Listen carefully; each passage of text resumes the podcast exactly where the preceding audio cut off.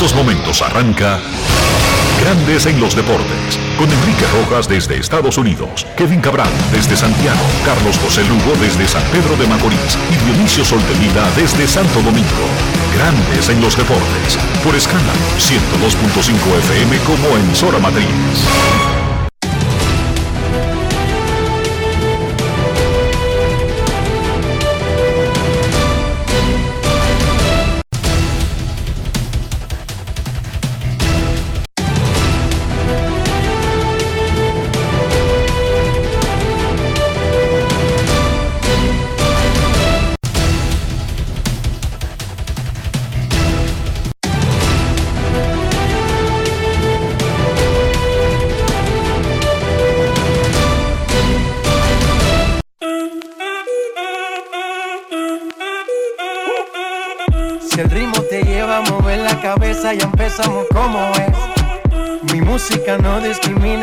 Así que vamos.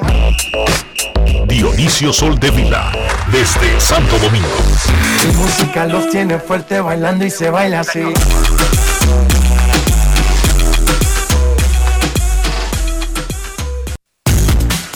Muy buenas tardes, damas y caballeros. Bienvenidos sean todos y cada uno de ustedes al programa número 2498 de Grandes en los Deportes, como de costumbre, transmitiendo por escándalo 102.5 FM y por Grandes en los Deportes.com para todas partes del mundo. Hoy es miércoles 28 de abril del año 2021 y es momento de hacer contacto con la ciudad de Orlando, en Florida, donde se encuentra el señor Enrique Rojas.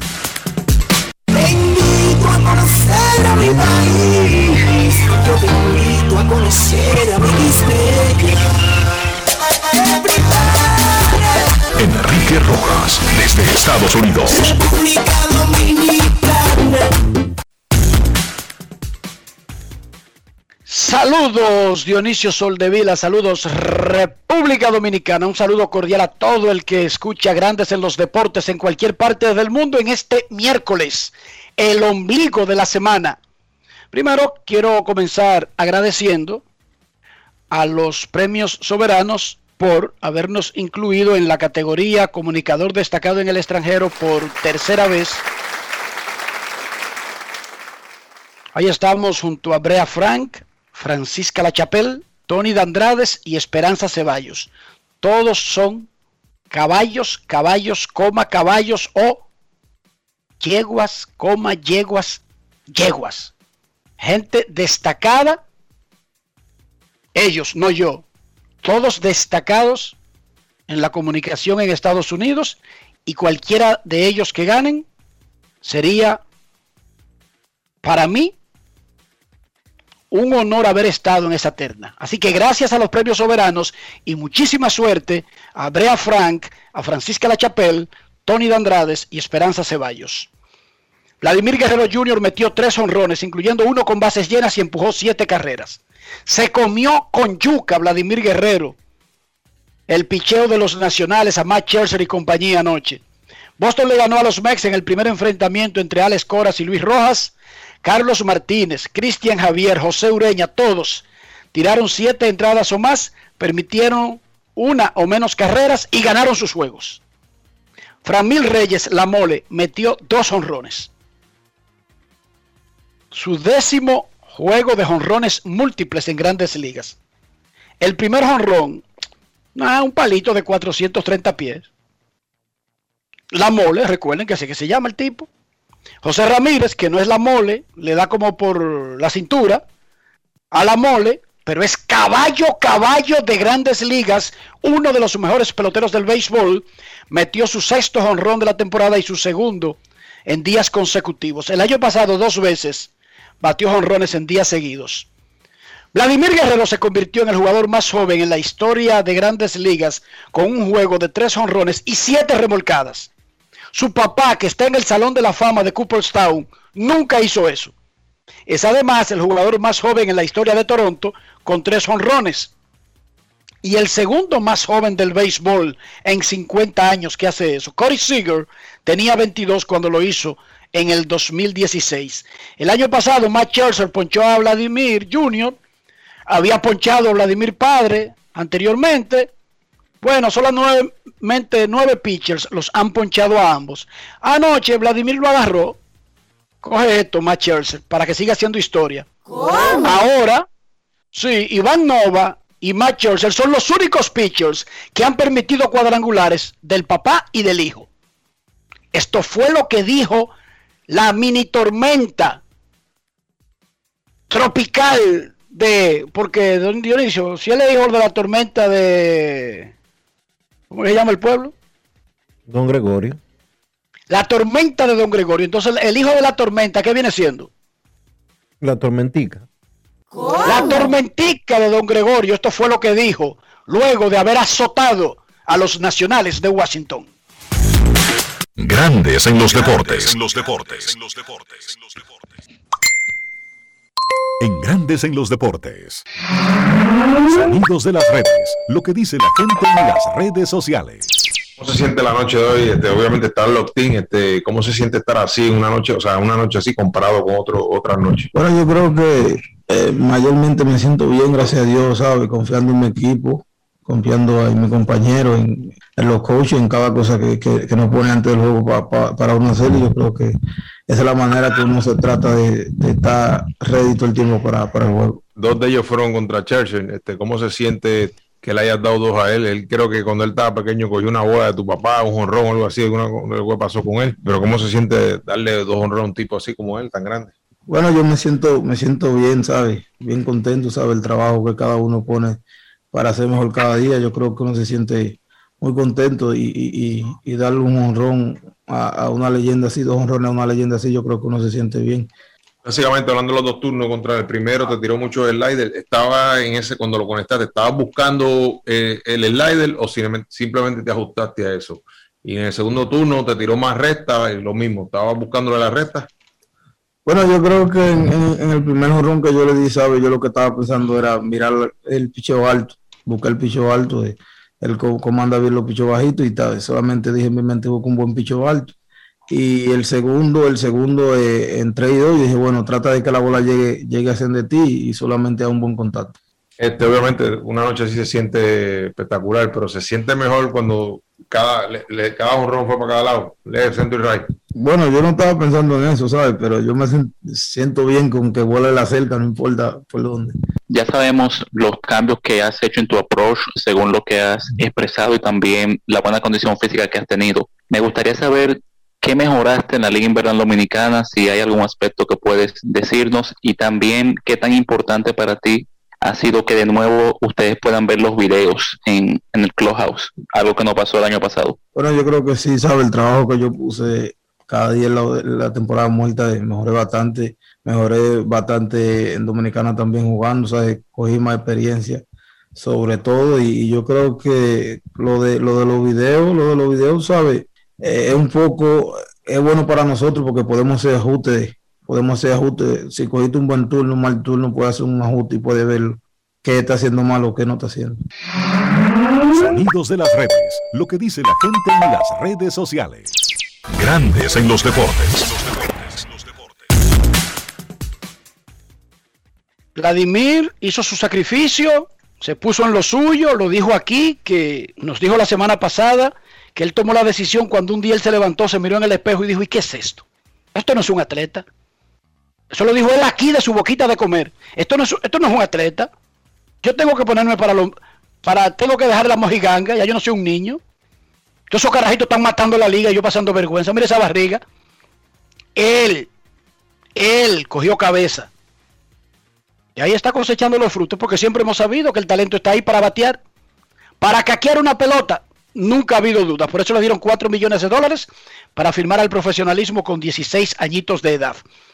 En Grandes en los Deportes, hoy, todo lo que quieren saber del estado actual del Lidón, el Estadio Quisqueya, la Serie del Caribe, la próxima temporada, la pasada temporada, todo en breve, en Grandes en los Deportes.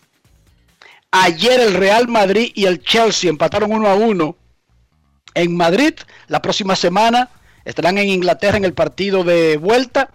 Hoy en el Paris Saint Germain de Francia y el Manchester City de Inglaterra se miden en la otra semifinal de la Champions League.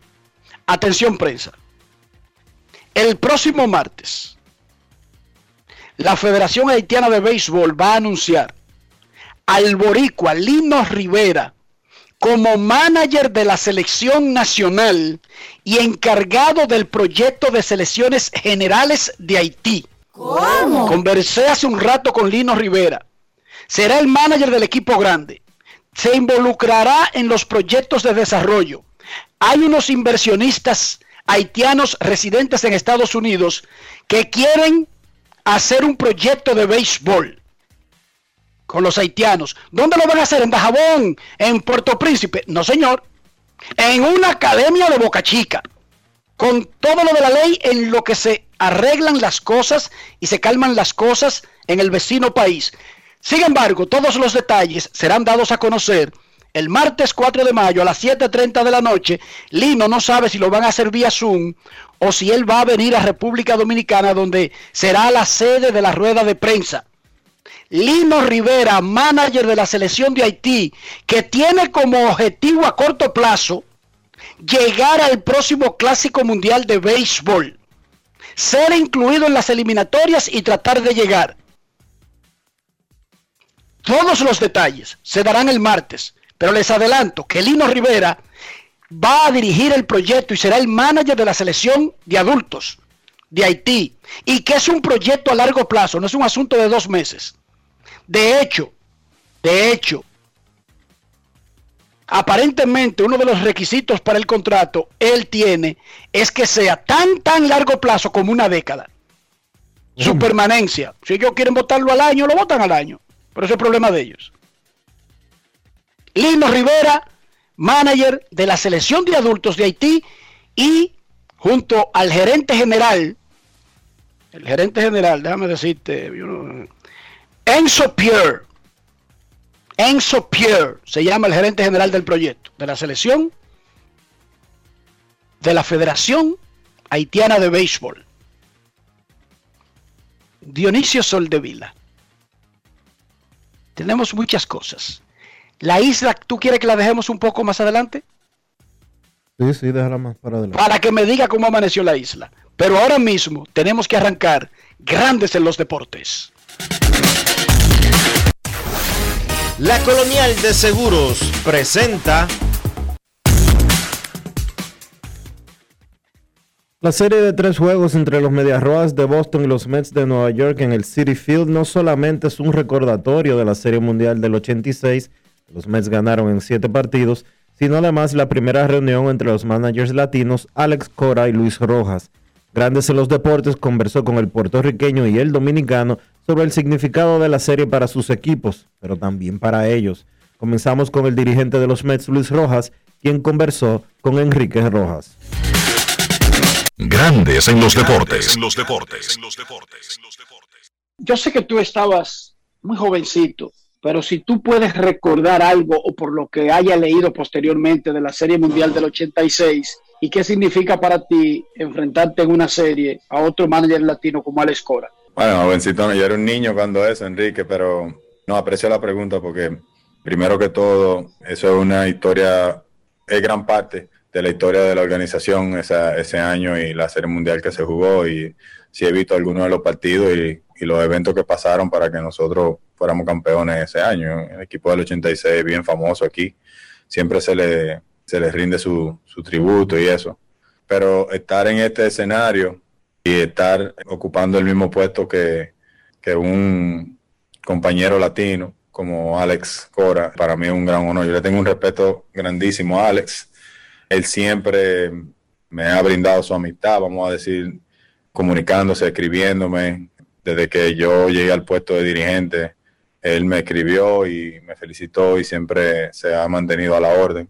Y encontramos en persona aquí hoy y hablamos eh, un poquito durante el VP, fue bueno conectarse con él. Yo, ya yo conocí a Alex de, cuando él iba al invierno, él iba siempre a visitar porque Rafael Devers cuando jugaba con los Leones del Escogido, él, siempre iba a verlo jugando y a ver cómo estaba haciendo eh, durante la, temporada de invierno y allá teníamos, tuvimos chance de hablar un par de veces. Así que para mí es un gran honor, de verdad, estar ocupando el mismo puesto que él y estar en, dogouts opuestos, eh, sabiendo el gran estratega que él es. Grandes en los deportes.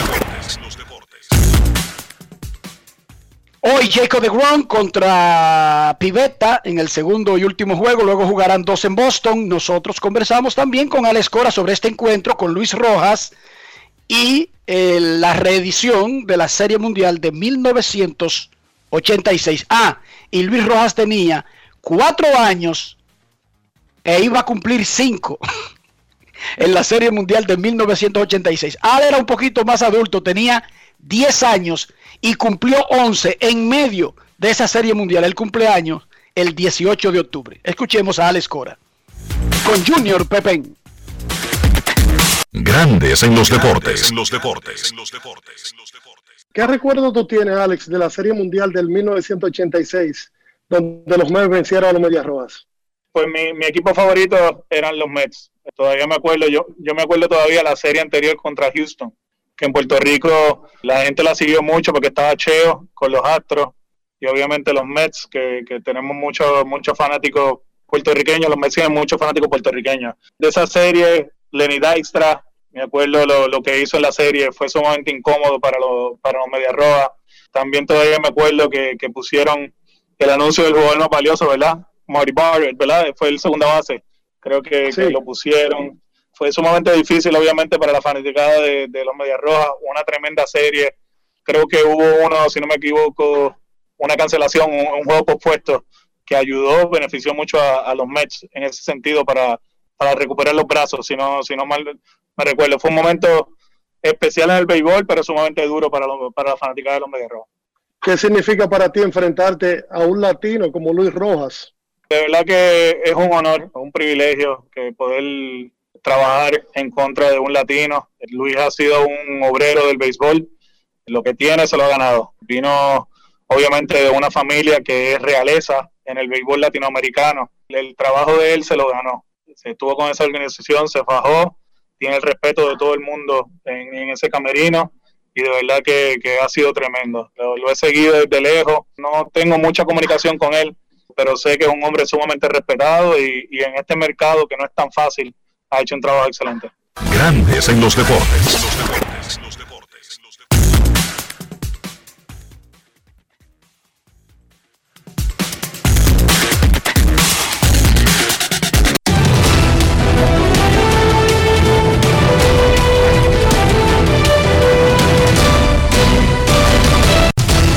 Juancito Sport, una banca para fans, te informa que a la 1 y 10 los mellizos se enfrentan a los indios J.A. Hub contra Logan Allen.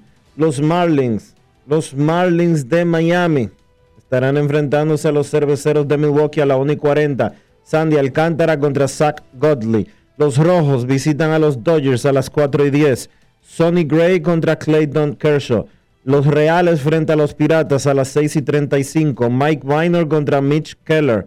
Los Medias Rojas a los Mets. Nick Pivetta contra Jacob DeGrom. Los Yankees a los Orioles a las 7. Domingo Germán contra Dean Kramer. Los Nacionales a los Azulejos. Eric Fitt contra Steven Matz. Los Atléticos a los Rays. Cole Irving contra Tyler Glasnow. Los Cachorros a los Bravos a las 7 y 20. Carl Hendricks contra Huáscar y Noah. Los Phillies a los Cardenales a las 7 y 45. Vince Velázquez contra Johan Oviedo. Los Angelinos a los Rangers a las 8. Alex Cobb contra Dane Dunning. Los Marineros a los Astros. Justin Dunn contra Zach Greinke. Los Tigres a los Medias Blancas. Casey Mize contra Carlos Rodón. Los Padres contra Arizona a las 9 y 40. Ryan Weathers frente a Taylor Widener. Y los Rockies en San Francisco a las 9 y 45. Germán Márquez contra Alex Wood.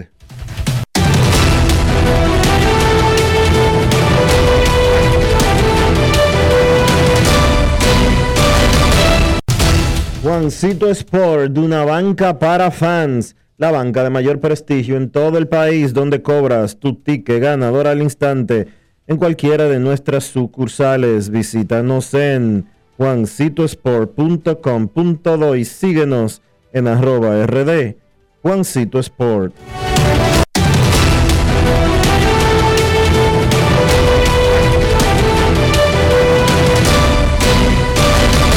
Grandes en los deportes. En los deportes. En los deportes. La Colonial de Seguros presentó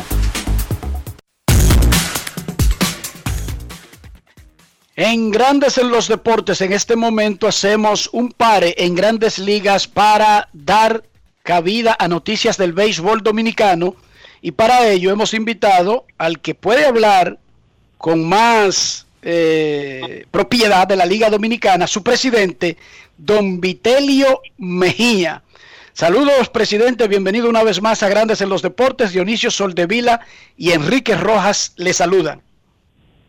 Gracias, gracias, Enrique eh, y Dionisio. Eh, bendiciones para ambos y muy agradecido de, de poder estar con ustedes compartiendo temas de interés para el béisbol y, y la fanaticada. Don Vitelio, antes de comenzar para hablar de béisbol, ¿ya se vacunó? Sí, tengo mis dos dosis y me sigo cuidando. Igual que yo. Yo me puse la segunda dosis ayer y ando con una mascarilla ahí en el carro que es como parte ya de la indumentaria. Uno no sabe Sí. cuándo se le quitará. Uno no quiere ya usarla, pero tampoco, Pero Enrique, como por instinto, carga con ella, ¿verdad, Vitelio? Si eso es bíblico, la Biblia dice que el prudente ve el peligro y se aleja. pero Enrique, ya el CDC, que es el Centro de Control de Enfermedades de Estados Unidos, anunció, y lo dijo el presidente de, de Estados Unidos, Joe Biden, que el que tenga sus dos vacunas puestas ya no tiene que usar mascarilla. Pero que no es porque te lo diga nadie, Dionisio. Dígale la cita bíblica de nuevo, Vitelio, para que él entienda que no es un mandato de ningún presidente. Que, que el prudente ve el peligro y se aleja. ¿Entendiste, decir, Dionisio? Yo te puedo decir, Dionisio, ya que ustedes son gente de estadística, que yo conozco por lo menos tres casos de personas eh, con sus dos dosis que luego dieron positivo. Si hubo un, un tema de, de que lo estaban antes, no sé. Pero cuando tú ves esos casos, tú tienes que ser prudente. Yo me sigo cuidando con mascarilla. Se me- a veces se me olvida hasta para dormir. Bájele algo, bájele algo a eso. A ese, a ese por favor, bájele un poquito. Don Vitelio, vamos a hablar en orden cronológico. ¿Cómo quedó el balance de la pasada temporada tomando en cuenta los desafíos, las eh, precariedades en el sentido de no vender boletas, de no vender comida? ¿Cómo fue el balance final, si es que hay uno ya a estas alturas, desde el punto de vista económico para la Liga Dominicana de Béisbol? Bueno, mira, te voy a empezar eh, antes de lo económico por lo deportivo. Para todos no es un secreto, para nadie es un secreto que tuvimos un excelente torneo, un torneo recortado, pero no por ello menos emocionante, un torneo competitivo, con muchas incidencias, muchos obstáculos y dificultades, sobre todo los que sabemos por el COVID-19. Un gran trabajo de los equipos de la Liga, del Ministerio de Salud Pública, un gran trabajo en disciplina de los jugadores y el staff eh, de terreno de los equipos, someter centenares de jugadores a pruebas que ya al final acabaron siendo interdiarias y el resultado fue bueno. Al principio los tropiezos con los equipos que sabemos y luego resultó que la, la cosa se, encaminó y pudimos darle a, a la fanaticada, aunque a un poco de distancia, un buen torneo. Económicamente es obvio que pudimos montar el torneo porque la, la, liga asumió, los equipos asumieron un compromiso eh, de eh, publicidad prepagada con el, el Banco de Reservas que suplió el presupuesto de ese año. Ahora, eso deja a la liga eh, no con más deudas, porque tampoco vamos a, exagerar, deja a la liga con unos compromisos a siete años más de entregar una publicidad que ya cobró y que va a ir en detrimento de sus ingresos de publicidad durante esos siete años. O sea que el balance fue un balance de sacrificio. La liga no queda y los equipos en la mejor situación económica porque ahora tienen que asumir el pago de esa publicidad pre- prepagada, eh, tienen que entregar la publicidad durante siete años más y eso va a reducir el ingreso de, publicidad. Eh, la aspiración de reponernos, bueno, el poder tener este año eh, la fanaticada en los estadios. Eh, estamos a la espera de una eh, reunión con que hemos solicitado, estamos coordinando con el Ministerio de Salud Pública. Eh, of- extraoficialmente hemos tenido algunos contactos y entendemos que eh, los escenarios son en el peor de los casos, si fuera hoy un 60%, y las proyecciones que se estima para la fecha del torneo en la totalidad de lo que pudiera ser el público que asista al estadio. Eso ayuda- ayudaría mucho, primero a, a- a que el fanático pueda disfrutar el, el torneo eh, eh, vivamente, o sea, como, le- como le gusta a los dominicanos yendo a los estadios, y que los equipos puedan recuperar vía los ingresos de, de taquilla y cantina lo que pueda ser el déficit del año pasado. ¿A qué fecha estaría iniciando el torneo 2021-2022? Bueno, mira, eh, Dionisio, nosotros tenemos una reunión eh, el viernes de junta de directores y eh, eso se va a discutir. Nosotros, como es lógico, después de esa reunión estaremos dando eh, las informaciones. Eh, en principio, hemos preparado un calendario, como es lógico, eh, comenzando como habitualmente se hace eh, el 12 y el 15 de octubre.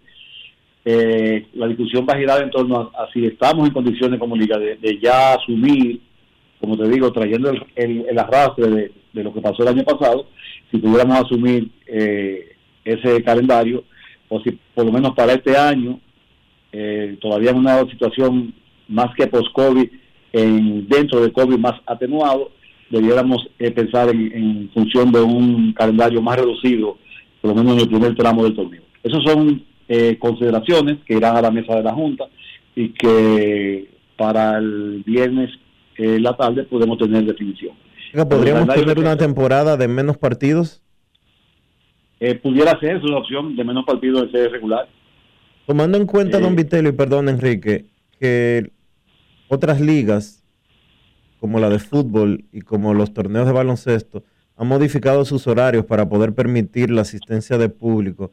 Esa sería una opción del Lidón, tomando en cuenta de que ustedes prefirieron eh, seguir sus juegos a la misma hora y dejaron de lado la posibilidad de tener público más allá de las de, de los cuantos miles de personas que fueron a los partidos de la final. Eso es una posibilidad de las que se van a discutir, eh, opciones que van a ponerse sobre la mesa para la discusión. Y hay mucha más flexibilidad ahora con el tema de los horarios de, de toque de queda.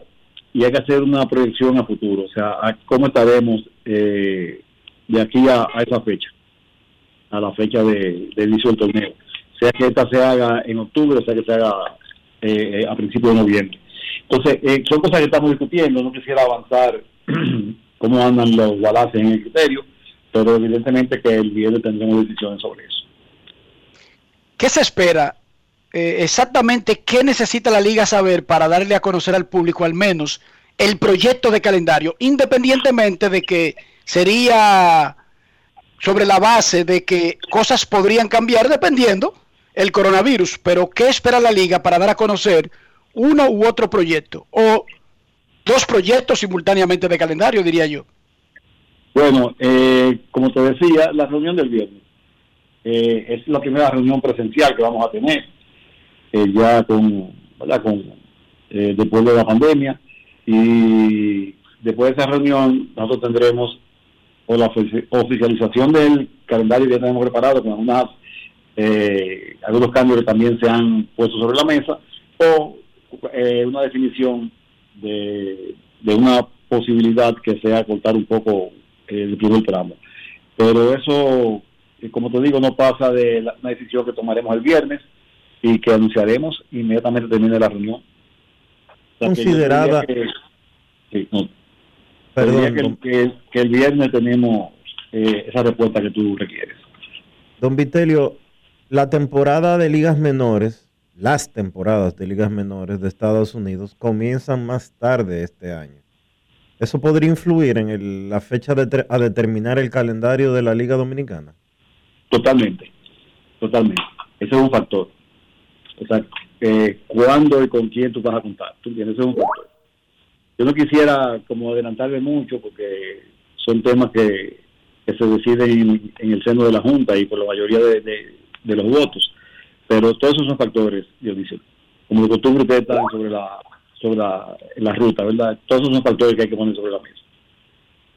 Para tú saber Vitelio. y a partir de cuándo.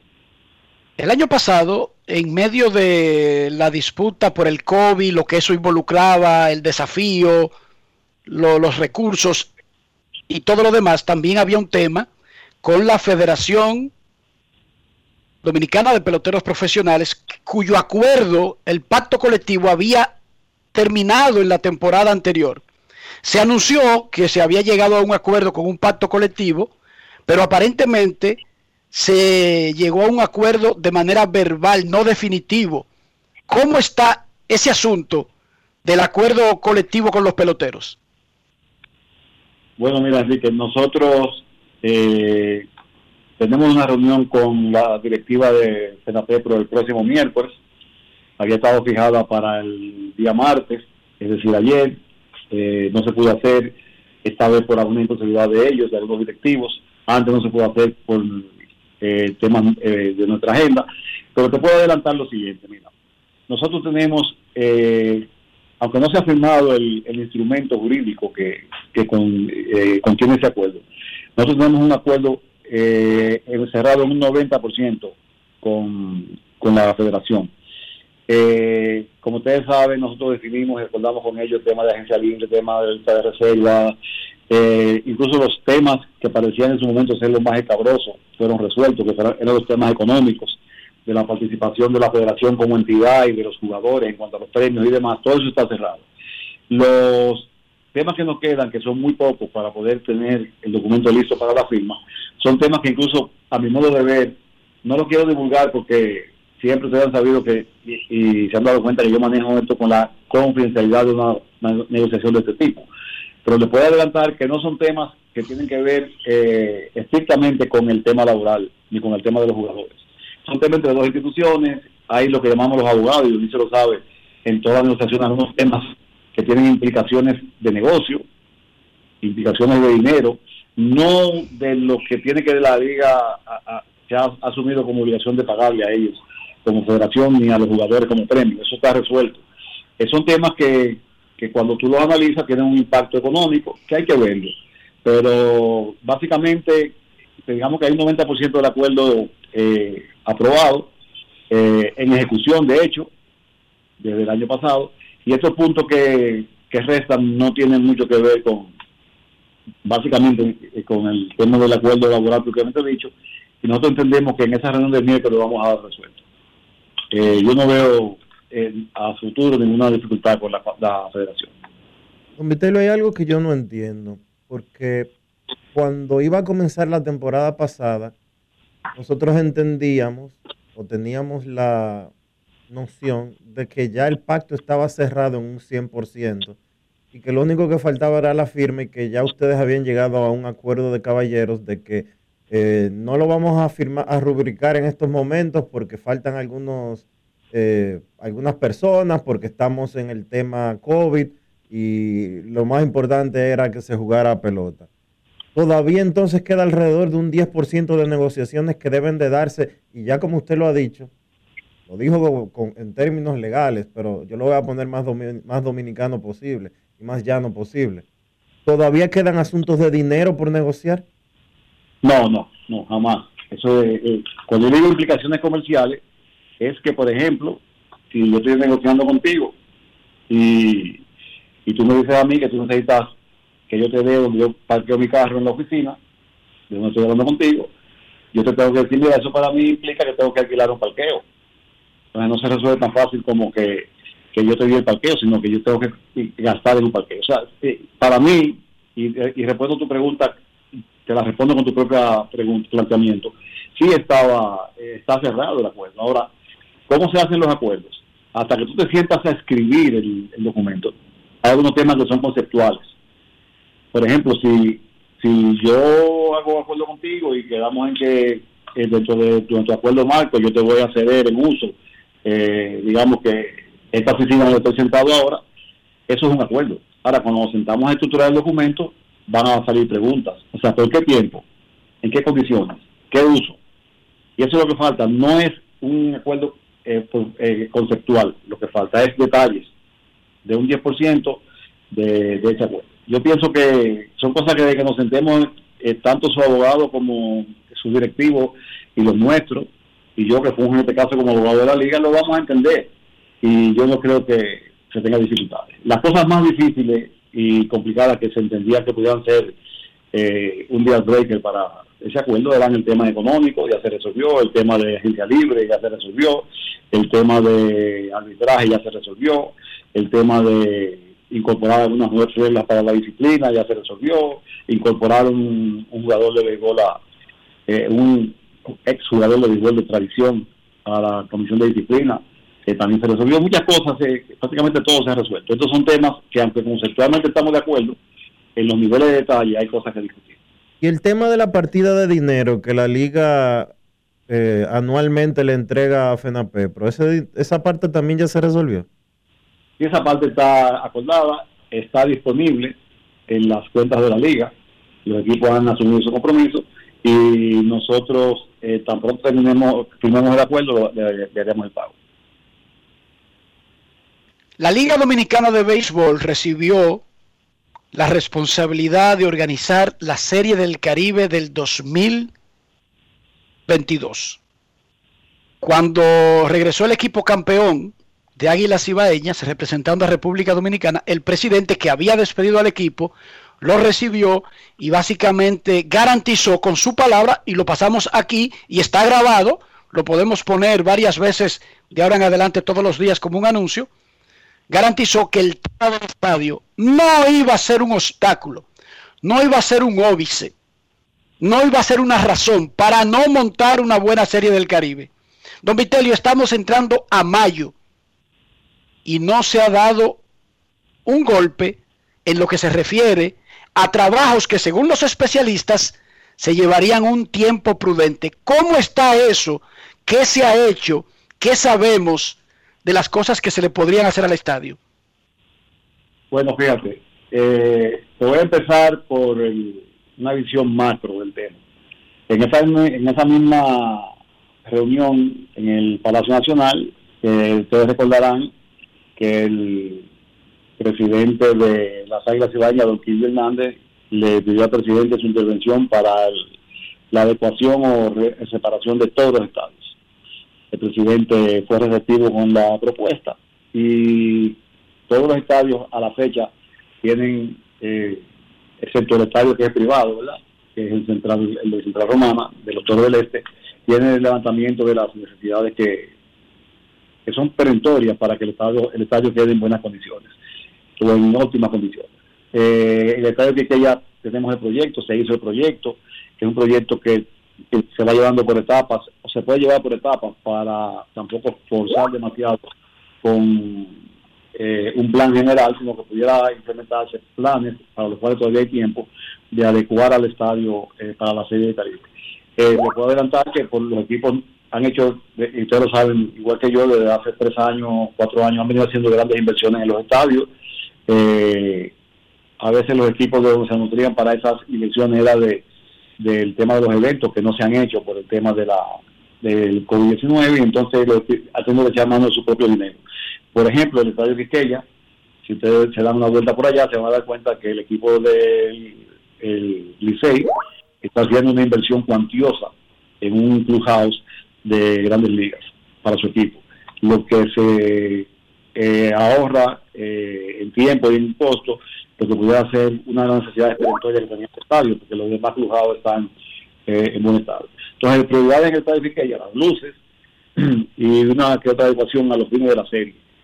Eh, nosotros sabemos que hay prioridades, el presidente de la República tiene eh, prioridades, el- la administración en sentido general tiene prioridades, y nosotros estamos a la espera en cualquier momento de una reunión eh, que pudiera estarse dando entre finales de semana y principios de la semana próxima con el presidente de la República para medir en qué medida va a ser posible eh, acometer el trabajo de los estadios y sobre todo el del estadio Quisqueya para los fines de la serie.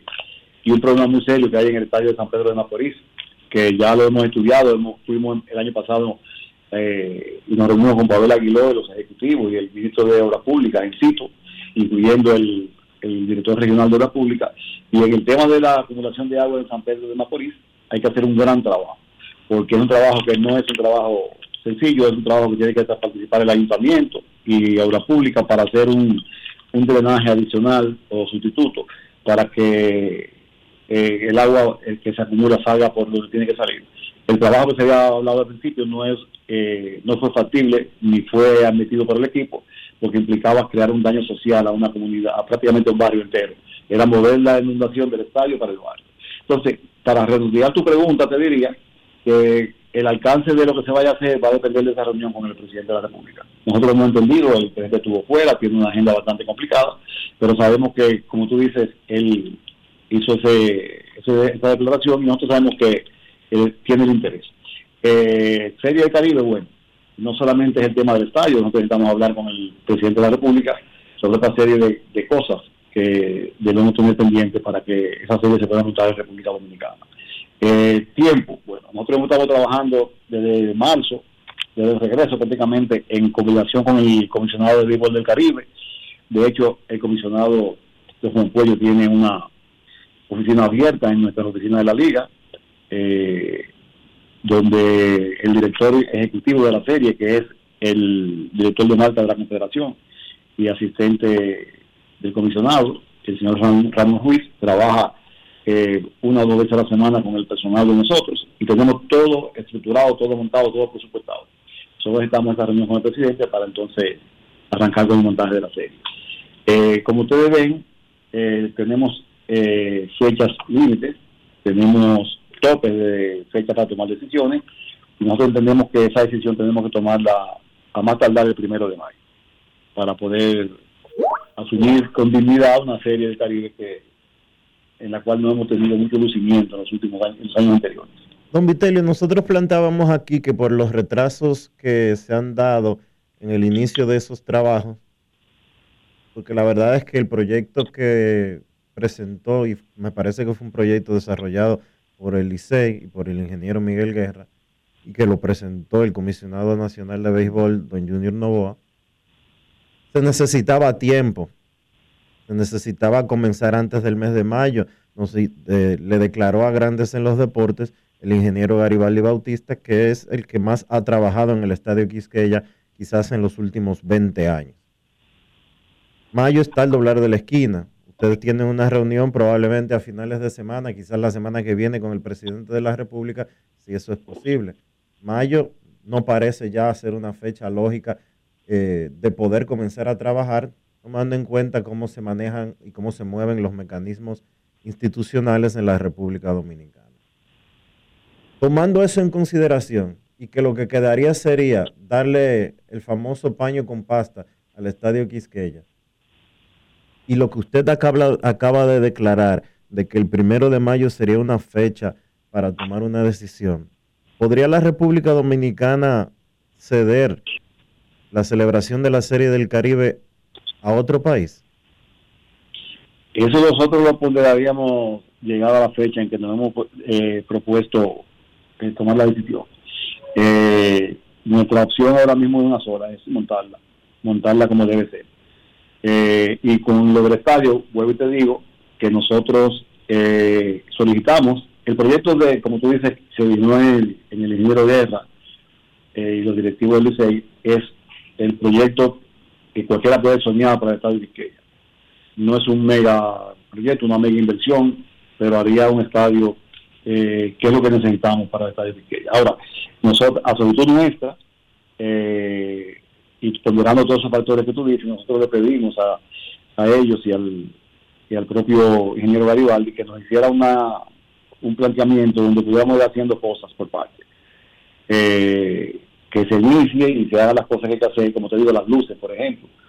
Y ya el Clubhouse, que era una de las prioridades, lo está haciendo el propio equipo del Licey a su costo.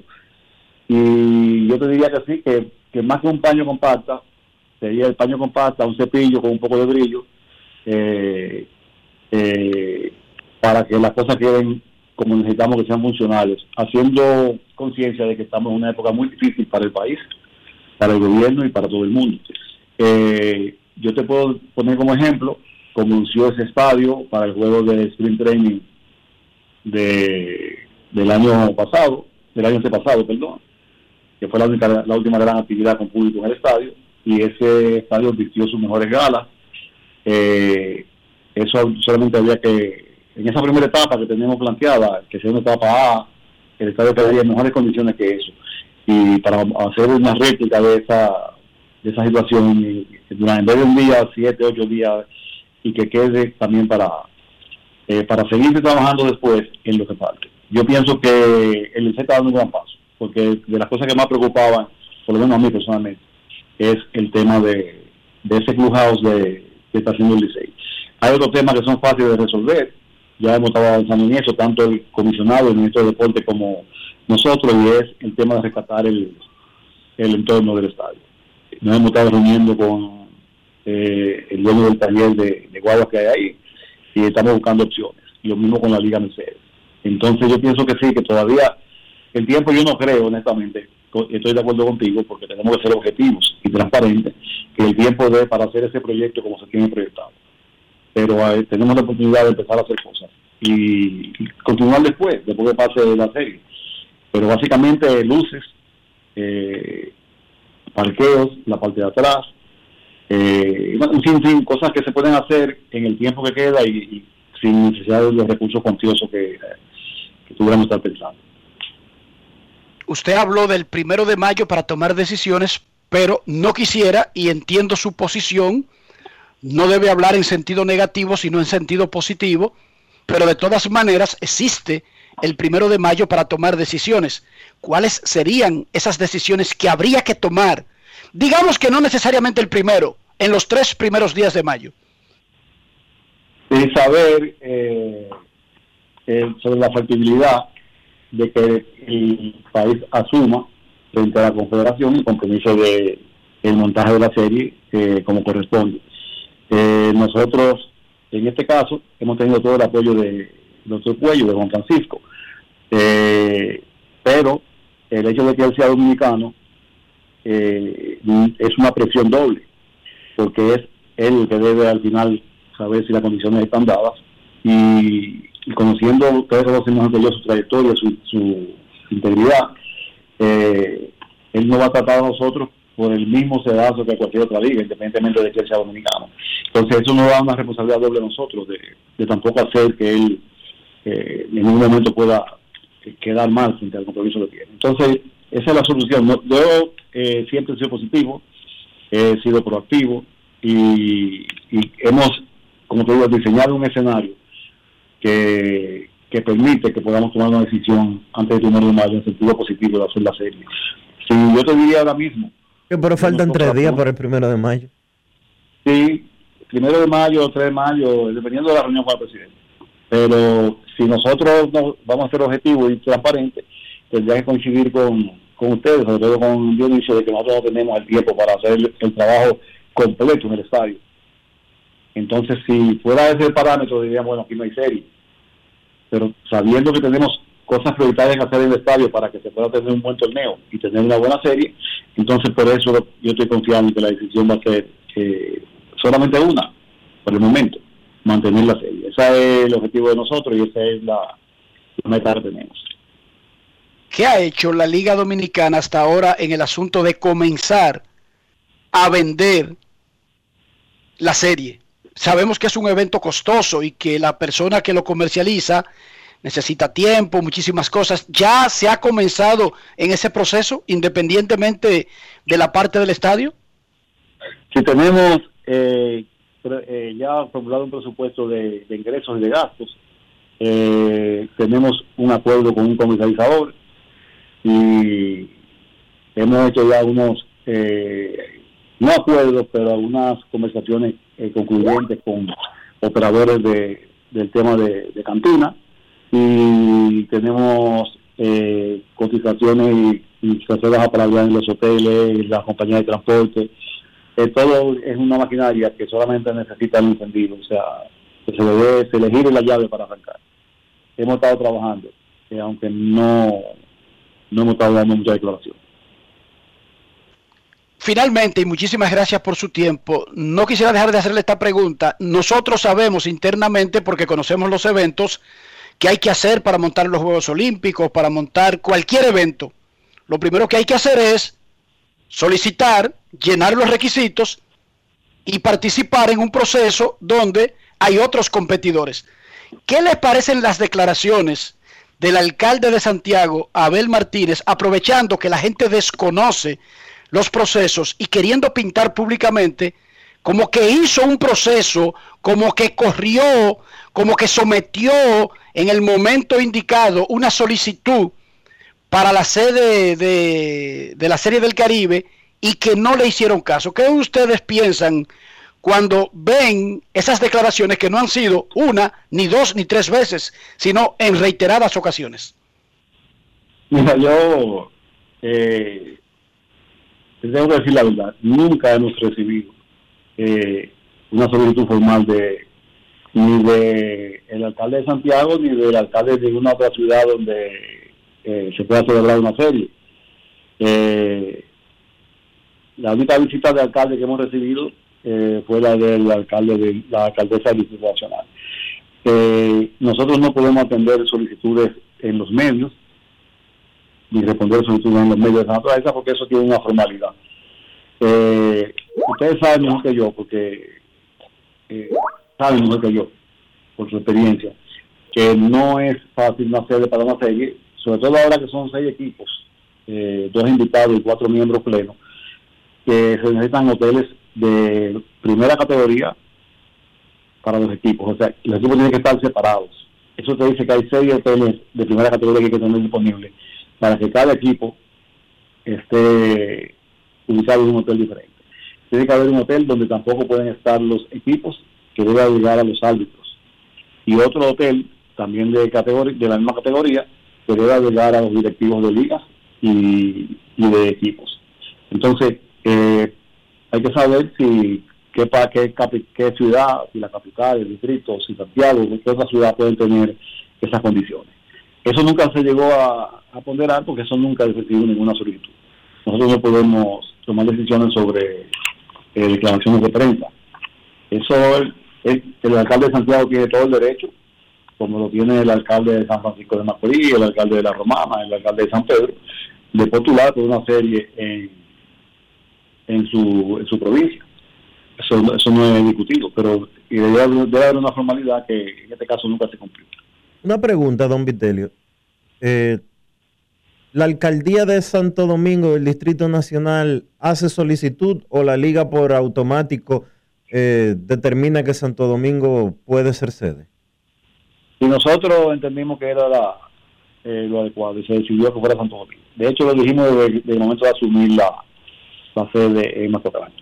Eh, claro, tenemos las condiciones te digo de los hoteles, tenemos las condiciones de, de una ciudad con un valor histórico para tratar de, sacar para el país el provecho de- de- del aspecto turístico histórico de, la ciudad. Y las mismas condiciones del estadio eh, incluso eh, de los hoteles, porque ya estoy hablando de que necesitamos seis hoteles para eh, los equipos, un hotel para los árbitros y un hotel para los directivos, pero también tú tienes que saber que, que esa serie va a generar interés, como siempre ha sido, y vamos a tener visitantes de distintos países miembros o invitados de la confederación que van a requerir alojamiento de hotel, transporte, etcétera. O sea que las condiciones eh, eh, estaban más dadas y más, eh, eh, digamos que presentes en el caso de Santo Domingo. Y esa fue la decisión. De dejarlo ir, porque le estamos robando mucho tiempo. ¿Qué pasó, No, con la. ¿Qué pasó con la liga de verano? Estamos trabajando, hoy precisamente conversaba yo con uno de los gerentes de uno de los nuevos equipos que se pudieran integrar. Eh, al final eh, estamos trabajando, pienso que este año pudiéramos empezar eh, el proyecto limitado por las nuevas circunstancias eh, a las eh, franquicias que habitualmente han militado en la Liga de Verano del Cibao, eh, la incorporación de las franquicias que corresponden a los equipos, aunque se pudiera hacer eh, algunas combinaciones, en algunos casos donde coinciden Liga de Verano del con una franquicia y hacer un esfuerzo conjunto. Y hay otras franquicias, eh, como la que conversé con el gerente de lo que sería el equipo, que estamos pendientes del tema de los estadios. Como yo lo veo, y es mi, criterio que tengo que en la próxima reunión que tenemos ahora con, con FEDOVE, eh, aquí vamos a empezar parcialmente con las franquicias, las anteriores y las que podamos integrar, que tengan un estadio en, condiciones de jugar verano. Eh, empezar de esa manera y ya para el año que viene eh, con un poquito más despejado todo el tema de COVID y demás, entonces eh, poder ampliar el proyecto a lo que es el sueño de nosotros, tanto de Fedore como de nosotros. ¿Cuál mes sería el más idóneo ahora mismo para comenzar? A nosotros, eh, entre julio y agosto. Perfecto. Así que se mantiene en pie el proyecto de la Liga de Verano, que vendría a ser un tremendo apoyo y además una fuente de trabajo para el pelotero dominicano. Muchísimas gracias, don Vitelio, por No, su largo tiempo y hablar de todos los temas. Yo sé que la gente estaba ansiosa por conocer, ya sabemos que el fin de semana será vital en el proyecto de cómo se hará la Serie del Caribe. No sé si, si se hará, sino cómo se hará, ¿verdad? Y se hará Así también. Eso fue lo que él dijo. Bueno, nosotros vamos a estar ahí marcando el primero, el 2, el 3 de mayo. No, El 3 de mayo es el lunes y ellos el día primero van a determinar si van o no van. Eso es lo Y que... nosotros vamos a llamar también a Palacio, porque Sí. nosotros pasamos aquí el audio del presidente. Sí, Fue él que se comprometió, ¿sí o no? sí. Fue él que se comprometió, así que vamos a comenzar a llamar a ese teléfono. Luis, prepárate. Candela. Gracias, don Vitelio, por estar con nosotros. Gracias al presidente de la Liga Dominicana de Béisbol, don Vitelio Mejía Ortiz. Creo que después de esa amplia conversación, eh, para poder tomarnos un respiro, momento de una pausa. Ya regresamos en Grandes en los Deportes. Grandes en los deportes. En los deportes. En Banreservas seguimos apoyando la voluntad de quienes se unen para crear progreso en sus comunidades. A través de Prospera Banreservas llevamos 20 años impulsando decenas de empresas que traen prosperidad a miles de familias, a la vez que sembramos un mejor futuro. Banreservas, 80 años siendo el banco de todos los dominicanos. Cada día es una oportunidad de probar algo nuevo. Atrévete a hacerlo y descubre el lado más rico y natural de todas tus recetas con avena americana. Avena 100% natural con la que podrás darle a todo tu día la energía y nutrición que tanto necesitas. Búscala ahora y empieza hoy mismo una vida más natural. Avena americana, 100% natural, 100% avena. Ahora en La Colonial puedes sacar tu seguro de automóvil en 5 minutos. Descarga la APP de La Colonial, entra a Seguro Auto, ármalo tú, ajustalo a tu medida, paga y recibe tu seguro digital inmediatamente. Así de fácil, desde donde estés y a la hora que quieras. Con Seguro Auto, ármalo tú de La Colonial, tu seguro de automóvil en 5 minutos.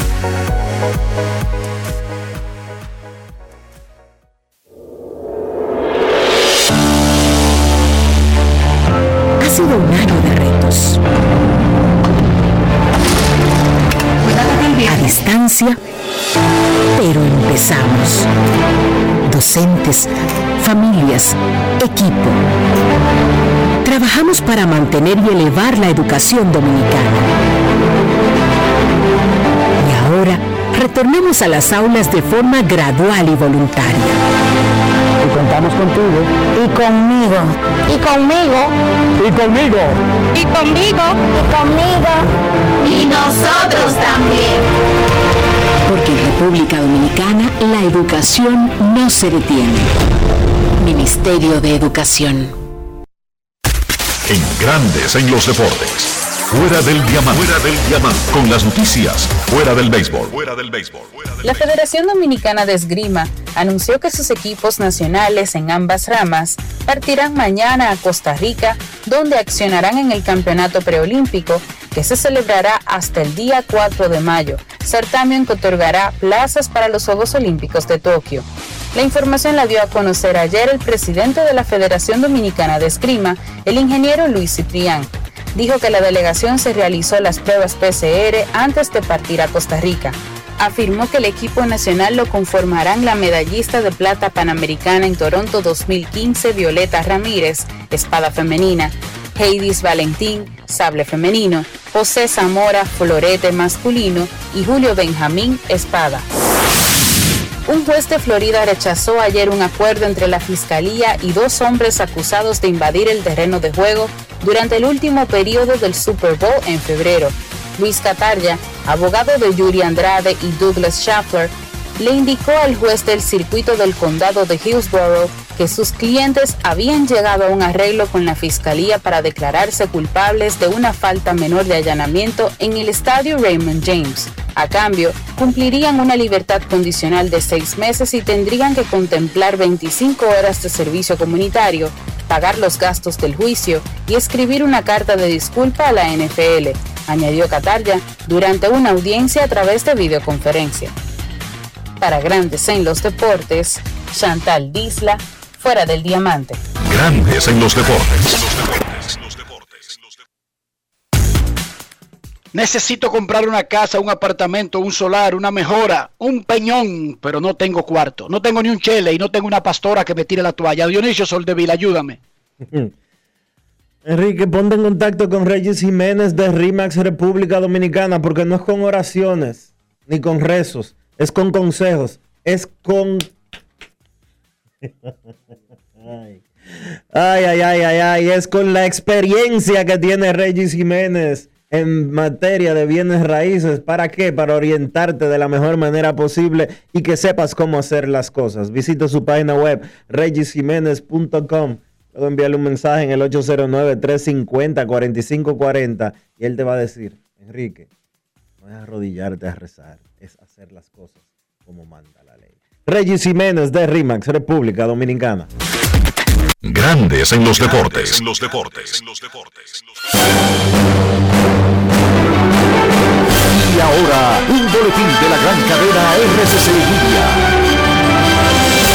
En estos momentos se le conoce medida de coerción al coronel César Mariñez Lora, quien encabezaba la patrulla policial que mató a una pareja de esposos el pasado 30 de marzo en Villa Altagracia. Por otra parte, también en estos momentos, pero en el Palacio de Justicia de Ciudad Nueva, conoce medida de coerción al mayor general Adán Cáceres, la pastora Rosy Guzmán y otros tres detenidos en la Operación Coral.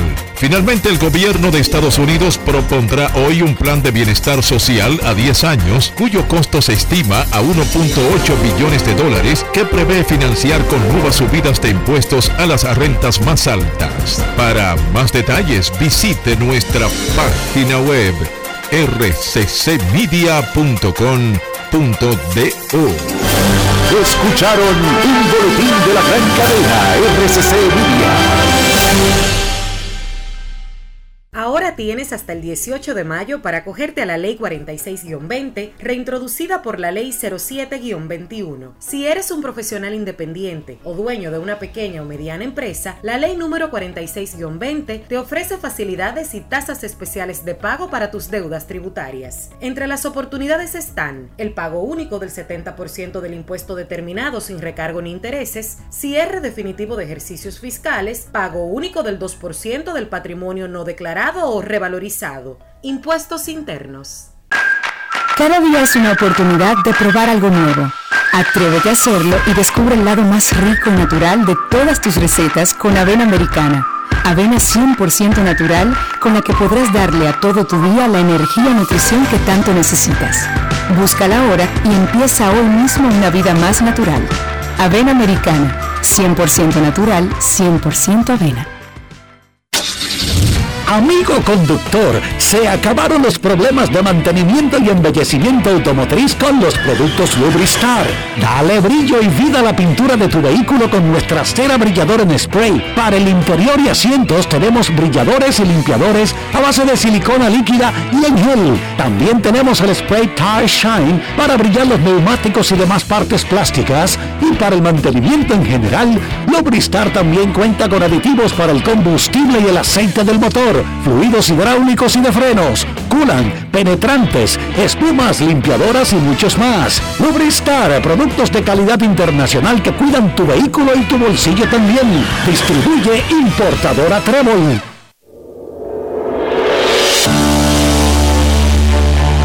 Ha sido un año de retos. A distancia, pero empezamos. Docentes, familias, equipo. Trabajamos para mantener y elevar la educación dominicana. Y ahora retornemos a las aulas de forma gradual y voluntaria Y contamos contigo. Y conmigo. Y conmigo. Y conmigo. Y conmigo. Y conmigo. Y nosotros también. Porque en República Dominicana la educación no se detiene. Ministerio de Educación. Grandes en los deportes. En los deportes. Nuestros carros son extensiones de nuestros mismos, de nosotros mismos. No importa la edad de un carro, eso no es ninguna razón para andar sucio. Si un carro está sucio, no es porque es viejo, es porque su dueño es un tremendo sucio. Igual que tu casa, igual que el baño de tu casa, igual que tu ropa. La edad, la calidad, el precio no tiene que ver nada en la ecuación. Si un carro anda sucio, es porque su dueño es tremendo sucio. Como yo no quiero que mi carro le ande anunciando a todo el mundo que yo soy un super sucio Dionisio Soldevila, ¿qué hago? Utiliza los productos Lubristar para que te hagan quedar bien, Enrique, para que tu carro se vea siempre limpio y brillante, como si fuera nuevecito. No sacado del carwash. De carwash sale cualquiera. Con los productos Lubristar, tu carro parece que acaba de salir de la fábrica. Lubristar tiene un producto especial para la pintura exterior, para los tableros, para los asientos, para los neumáticos. Lubristar tiene el producto especial para que tu carro siempre se vea feliz. Lubristar de importadora Trébol. Grandes en los deportes. los deportes. los deportes. Nos vamos a Santiago de los Caballeros y saludamos a don Kevin Cabral.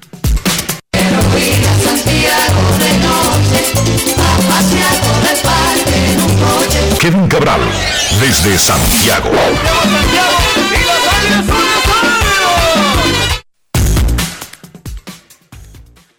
Muy buenas tardes, Dionisio, Enrique y todos los amigos oyentes de Grandes en los Deportes. ¿Cómo están, muchachos?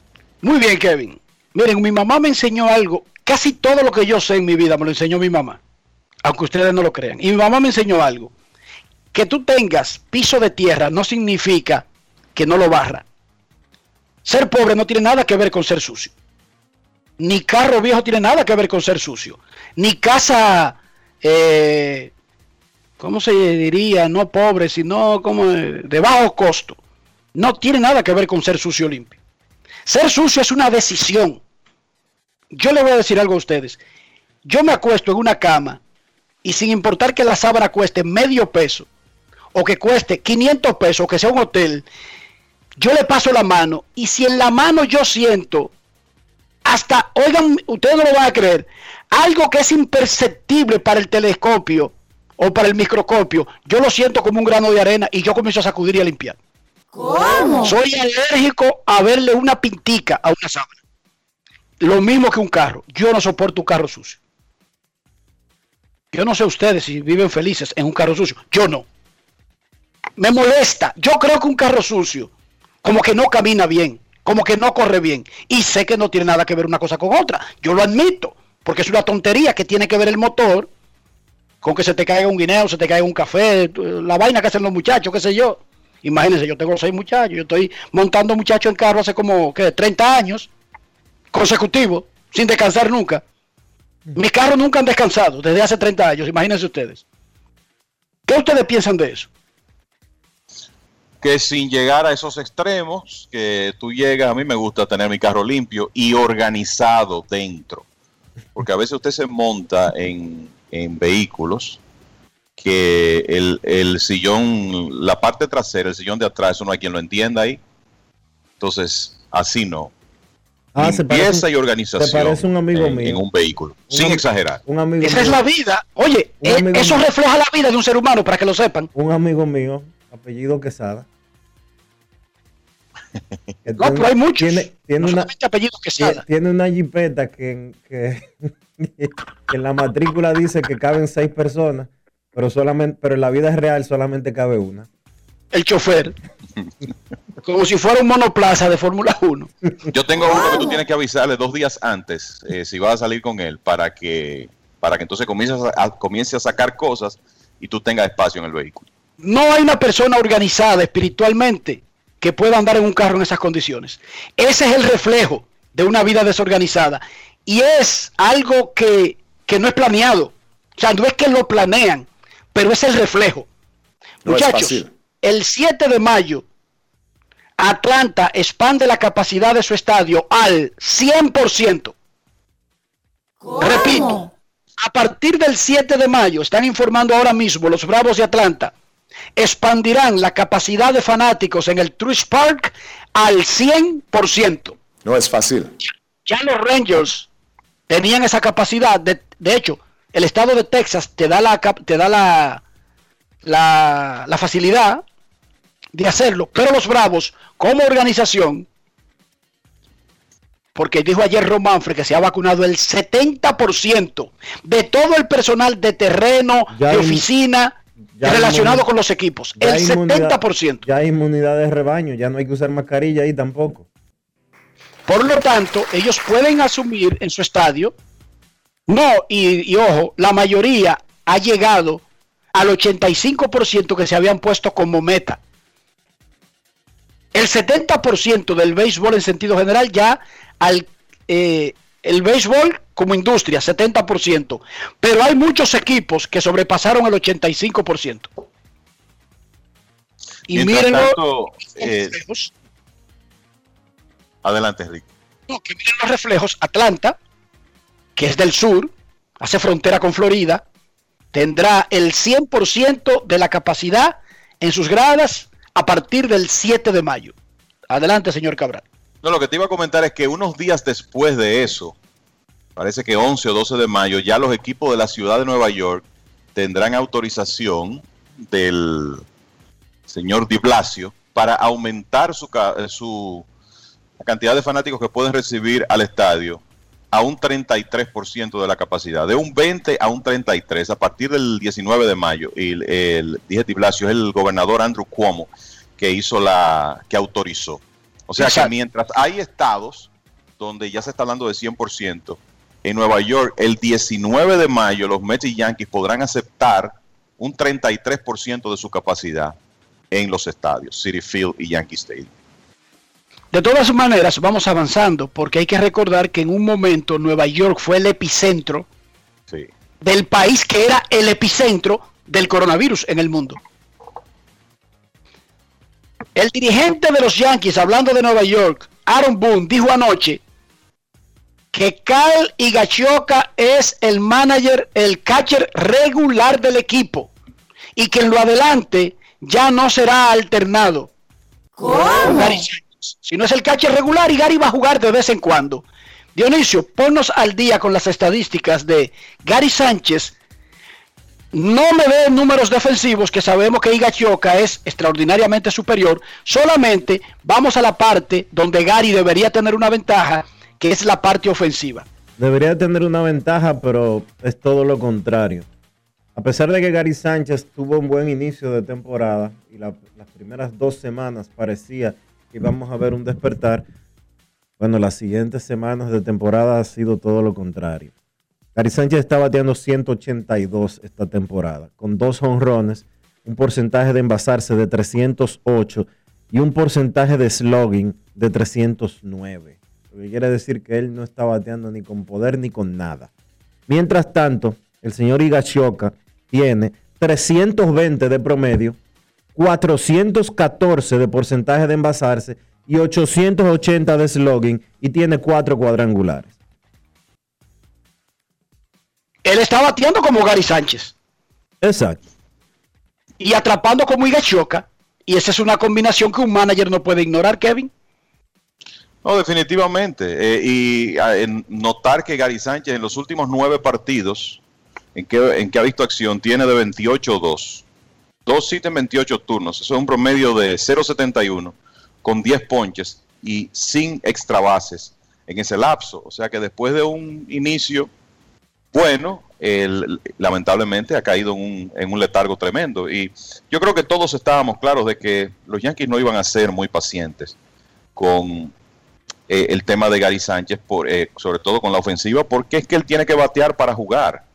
Él es un receptor ofensivo, está en la alineación por lo que puede aportar en ese aspecto. Y si no lo hizo el año pasado y tampoco lo está haciendo ahora, pues estaba claro que los Yankees no iban a tener mucha paciencia. De hecho, eh, cualquiera hubiera entendido si los Yankees no regresaban con Gary Sánchez este año, si tomaban la decisión de no firmarlo. Bueno, le dieron una oportunidad, lo retuvieron por, por el 2021 y los resultados han sido tan pobres con un backup que se sabe que es un buen receptor defensivo y que está bateando muy por encima de las expectativas, eh, pues sabía que el, el, el, cambio podía llegar en cualquier momento y que Higashioka iba a ser el receptor en la mayoría de los partidos. Eh, los Yankees a mí me luce como un equipo abierto a cambios en este momento y no es para menos. Tienen eh, récord de 10 ganados y 13 perdidos ahora después de la victoria de ayer. Cambiaron a Mike Tuckman, que es un jardinero que no es un estelar ni mucho menos, pero había estado en la rotación del equipo desde 2019. Consiguieron al relevista eh, zurdo Wandy Peralta y a mí no me sorprendería que en las próximas semanas, meses, si se presenta alguna oportunidad, se produzca algún, algún movimiento alrededor de, de Gary Sánchez. Y un dato importante con, con, relación al equipo de los Yankees es que carreras preservadas con la defensa por encima del promedio, o en este caso por debajo, en 2021, los Yankees están en menos 5. Ese es el lugar número 25 entre los 30 equipos de grandes ligas. O sea que, como hemos hablado en otras ocasiones, es un equipo que tiene problemas defensivos en muchos casos en posiciones muy claves. Y entonces, muchachos, ya hay un anuncio de que Aaron Judge tiene molestias generales, como que está eh, tiene, dolencias, sí, tiene dolencias eh, en las piernas, eh, como un asunto misterioso, porque no sea la, eh, la, expresión de Aaron Boone fue lower body soreness, o sea, dolor de la cintura para abajo, de la cintura hacia abajo. Y dice, dijo ayer que George es muy probable que vaya a la banca por unos días. Oye, eso. O sea que volvemos a lo mismo. Él tiene dolencias. Qué atracador ese muchacho. Wow. Pues, no, el, y el tema con esto, muchachos, es que no hay forma de que los Yankees piensen en un compromiso a largo plazo con un jugador así. O sea, eh, hablábamos hace un par de años, bueno, los Yankees tienen que ir pensando, George es una figura central de, ese equipo, él, tienen que ir, ir, pensando en una extensión, cuando él sea agente libre va a estar un poquito avanzado de edad porque fue un jugador que pasó por la NCAA y firmó tarde, pero como están las cosas, en realidad George le está quitando ese problema a los Yankees de la cabeza porque es un jugador con, tan frágil en realidad no, no está ofreciendo ninguna justificación para que su equipo piense en amarrarlo a, largo plazo. En el caso de Gary, yo sigo creyendo que ese muchacho, libre de la preocupación de ser catcher, imagínense ustedes que cada vez que suena la puerta, ustedes creen que lo están buscando preso por algo que hizo. Ese es el mismo tipo de presión que siente Gary Sánchez. Él podrá decir que no, que esa es la posición que ha jugado desde que tenía 13 años y es donde él se siente cómodo los resultados, muchachos, nos dicen otra cosa. Los resultados nos dicen que incluso si tiene todo ese tiempo, lo ha estado perdiendo. Lamentablemente. Yo sigo creyendo que Gary tiene un bate que en una posición que no sea de tanto estrés a la defensa, Gary puede sacar lo mejor de él y tener éxito como bateador en grandes ligas. Yo creo, yo apuesto a Gary el bateador. A lo que yo no apuesto es a Gary, el hombre que tiene que estar en la lupa cada vez que Gary Cole entierra un picheo. Cada vez que Jamison Taylor la tira un poquito afuera. Cada vez que los Lindor y compañía de este mundo le sacan la lengua y se van. Claro, él tiene un machete. Pero por todas las preocupaciones, el picheo tiene que ser perfecto para que Gary haga el tiro. Yo creo que todas esas mojigangas se acaban si a Gary lo convertimos en un bateador designado o en un primera base. Punto y bolita y se acabó. Yo te, y si yo es te en voy, otro sitio, que sea en otro sitio, muchachos. yo te, ahí iba, yo te voy a decir que lo que tú estás diciendo yo, yo creo que es importante para él, pero para mí en este momento hay tres palabras claves con el futuro de la carrera de Gary Sánchez y son cambio de escenario. Además del tema de la posición, me parece que Gary en otro equipo que no fuera eh, los Yankees, donde él pueda tener un nuevo inicio, quizá con, con menos presión, creo que la historia cambiaría. En el Bronx, yo creo que ya está bastante claro que va a ser difícil para él eh, poder ser un jugador productivo con, con cierta consistencia. Y eh, la realidad es que hemos visto muchos casos de jugadores que llega un momento que en realidad pueden ser más productivos en otro escenario que en la ciudad de Nueva York. Hay otros que nunca son productivos en la ciudad de Nueva York y desde que salen de ahí el, cambian como jugadores. Entonces, para mí esas tres palabras son claves en el futuro inmediato de la carrera de Gary Sánchez. No es fácil. No es fácil porque uno sabe que ese muchacho recibió un bono de 3 millones y no se lo dieron porque es bonito ni porque es dominicano, ¿no? ¿Verdad que no, Dionisio? Claro que no.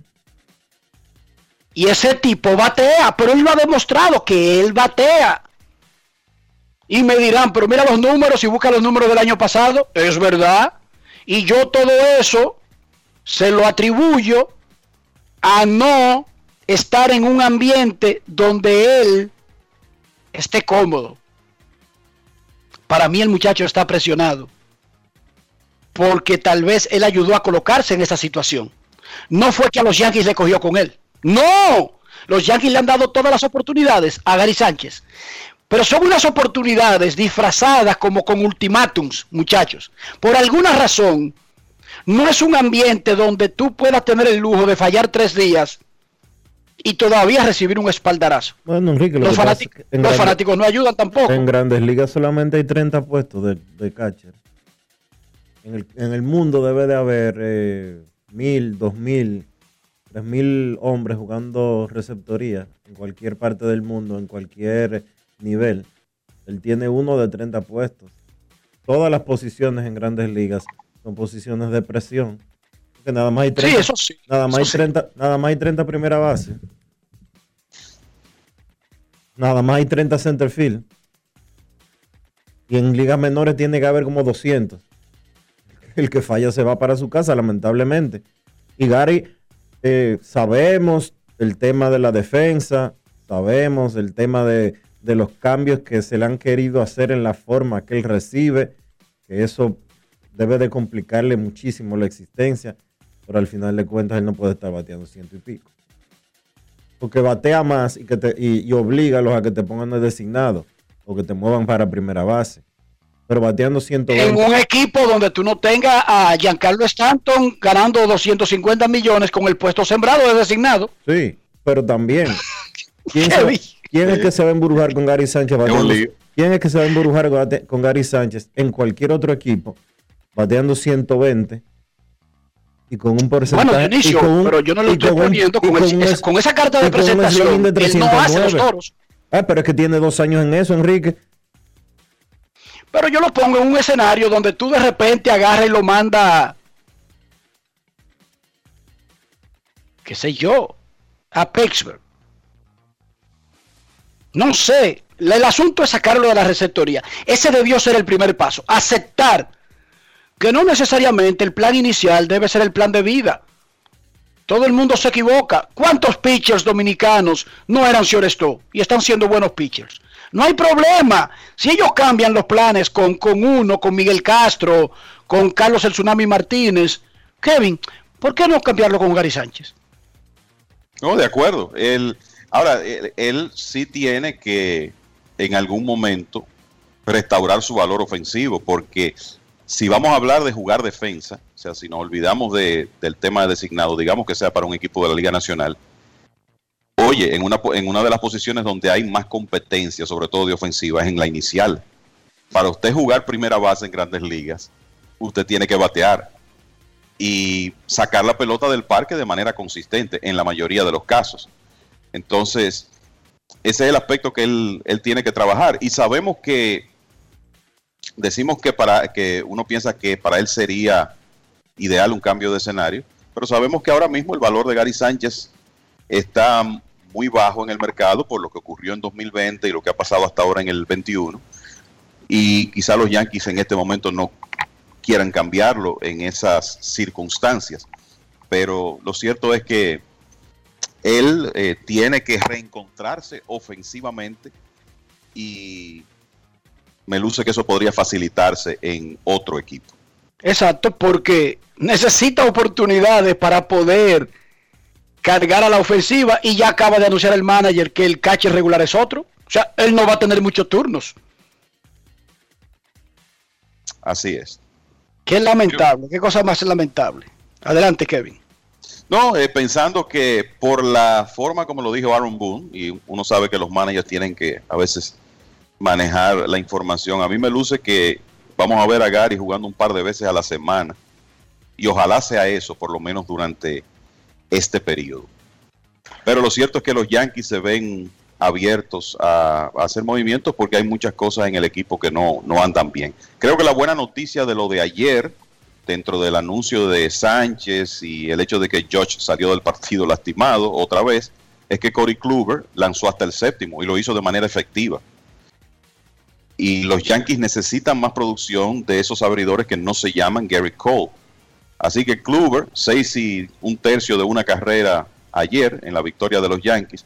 Y hay que recordar que lo primero es que Kluber en los últimos dos años había tirado 36 innings, o sea que él necesitaba eh, entrar en calor independientemente del, del entrenamiento de primavera. Y lo otro es que si usted revisa los números de por vida de Kluber, siempre ha sido un lanzador mucho mejor después del juego de estrellas. Inclusive en, en los dos años de, premio Sayón, y sé que esos Sayón están lejos, primero en 2014, en segundo en 2017, ya él no es el mismo lanzador, pero él siempre ha tenido esa tendencia a terminar fuerte y lo hizo de manera muy especial en esos años donde ganó el Sayón. O sea que por lo menos los Yankees eh, pueden tener esa esperanza de que si él se mantiene saludable, eh, va a comenzar a mejorar en, en, lo adelante. Y los Yankees necesitan, el bullpen ha estado bien, es uno de los mejores de la liga a pesar de la ausencia de Zach Britton, pero además del tema de la ofensiva, donde hay muchos hombres en slump que están supuestos a batear,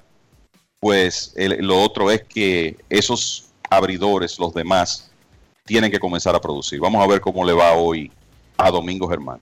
Mientras tanto, muchachos, y yo creo que esto no le va a gustar, gustar, mucho a los haters, pero uno tiene que decirlo. Ayer Mike Trout batió de 4-2, elevó su promedio a 431 y es el un líder humilde, de las grandes ligas. Un humilde, de, de, un humilde promedio de 4.31 en bateo.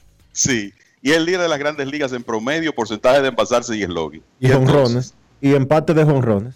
Sí, y entonces. Y para Pero el promedio de envasarse es por encima de 500. Sí. sí, sí. Y está en su año número 11 y en los 10 anteriores quedó entre los primeros 5 al jugador más valioso. Dígame usted. Y no, creo que no tiene 30. ¿Cuánto es que tiene?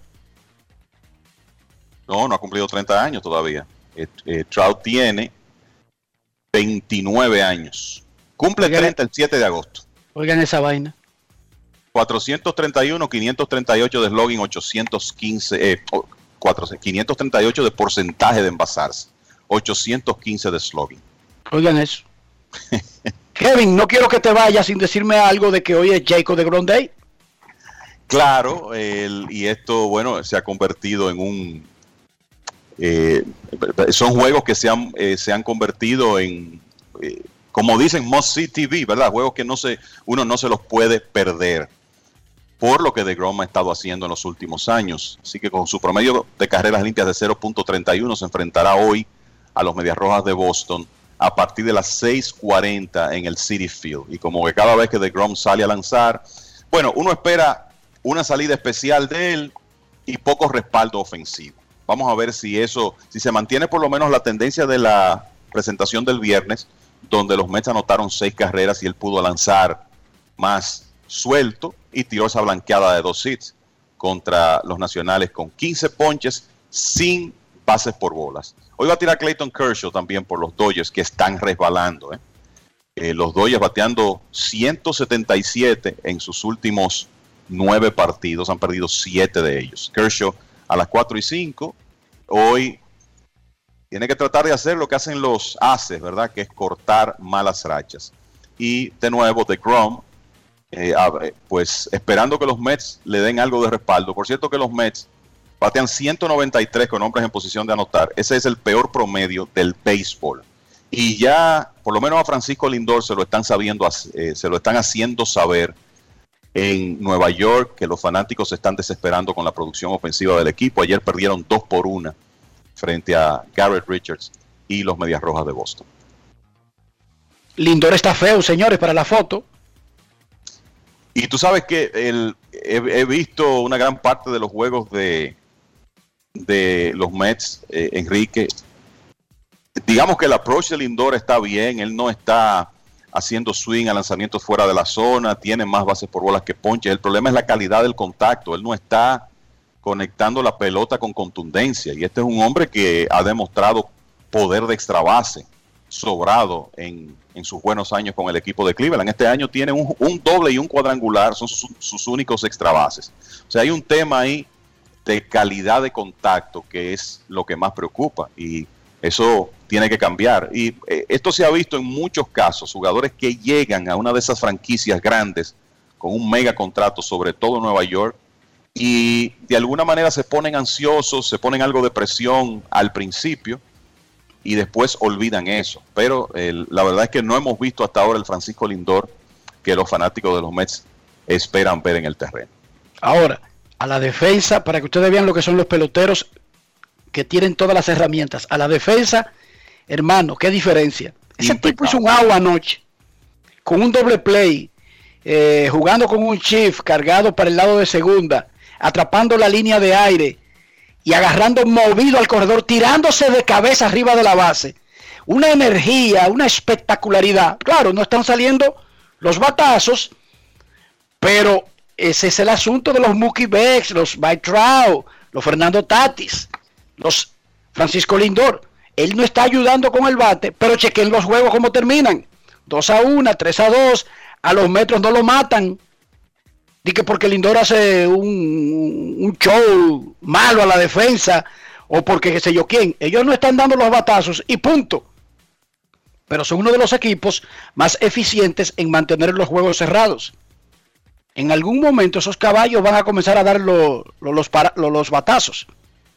Y tienen picheo.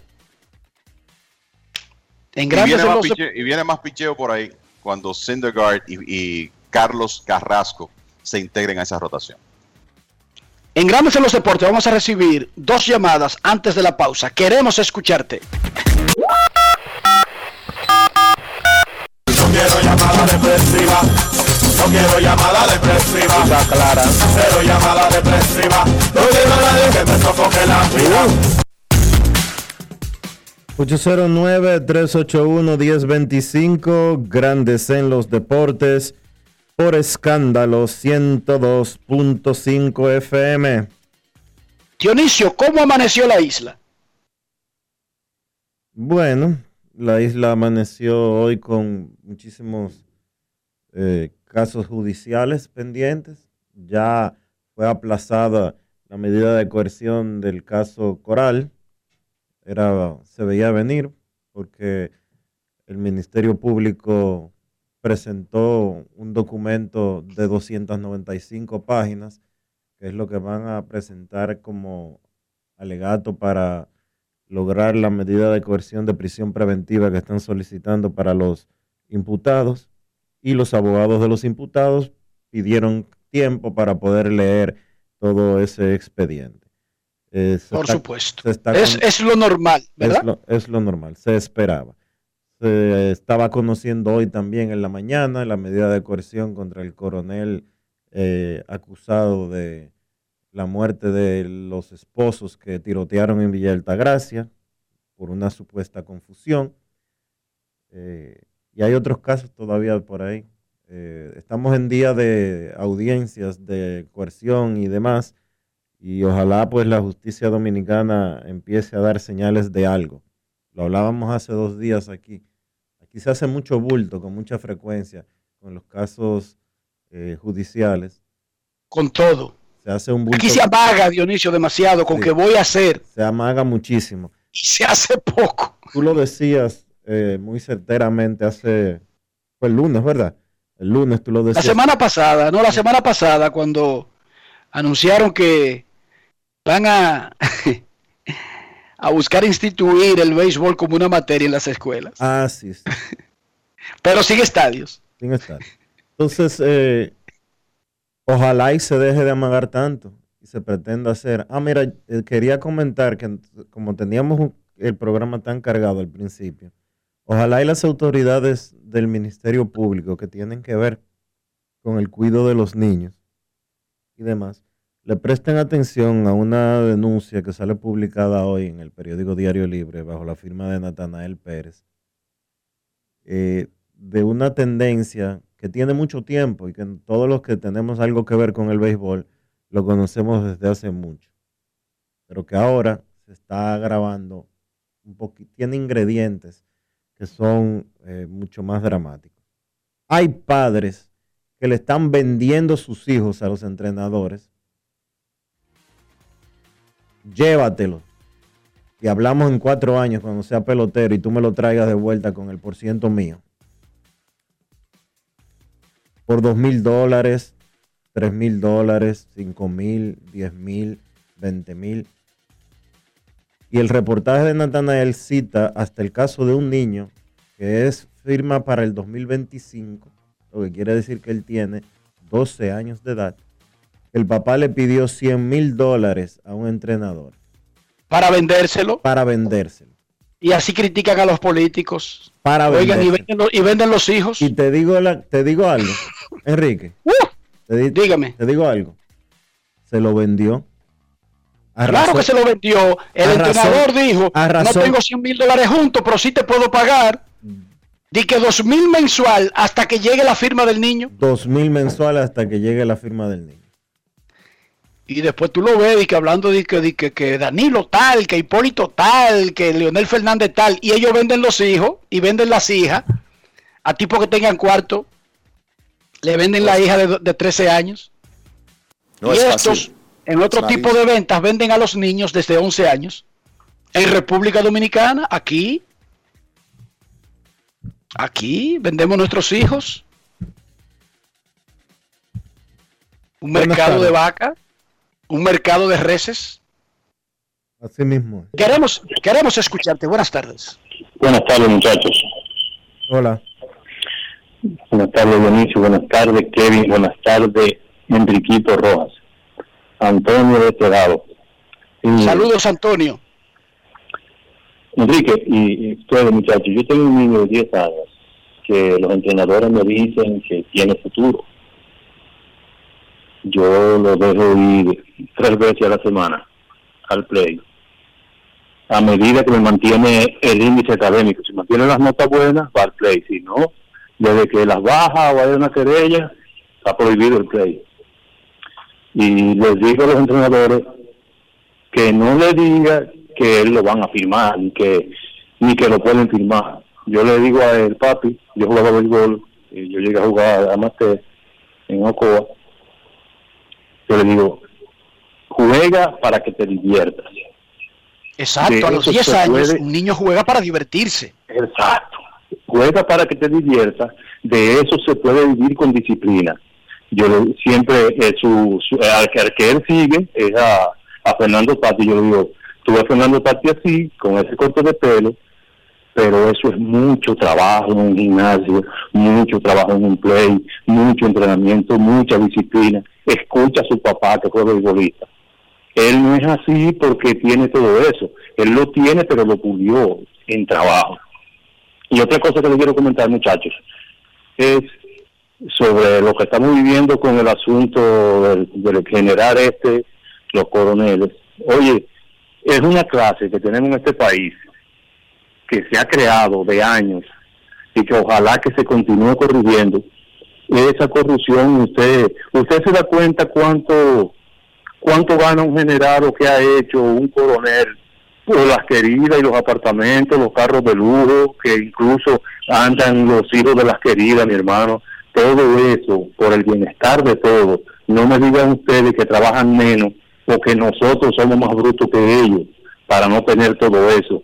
Es una lástima que nosotros en un país tan pobre, o quizá no es que es tan pobre, es que ha sido pobremente administrado, estemos viviendo esa situación y que algunos partidos políticos, como el, acá- el que acaba de salir del Estado, se agarre de que es persecución política cuando todos estamos mirando la desgracia en lo que han hecho con este país. Buenas tardes. Enrique, uno de mis sueños es conocer a, a, a Mendy López, padre. Yo quisiera Pero Don Mendy está ahí, el año entero se lo pasa en el Cibao. yo quisiera quisiera poder, bueno, yo voy pocas veces, yo soy de las Águilas y pocas veces voy a, al estadio Quisqueya, yo siempre voy al Cibao y un día quisiera poder estrechar la mano de ese señor. Buenas tardes, muchachos.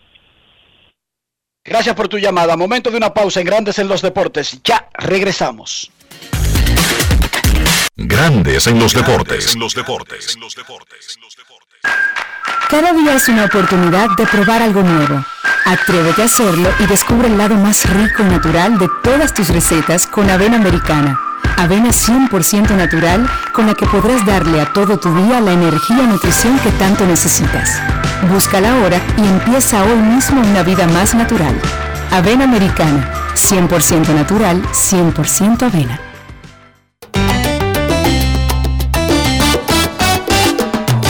Comprando apartamento en construcción, búscame en la web. Regisjiménez.com en internet. Confianza y presencia mundial, RIMAX RD. Regisjiménez.com, la página web.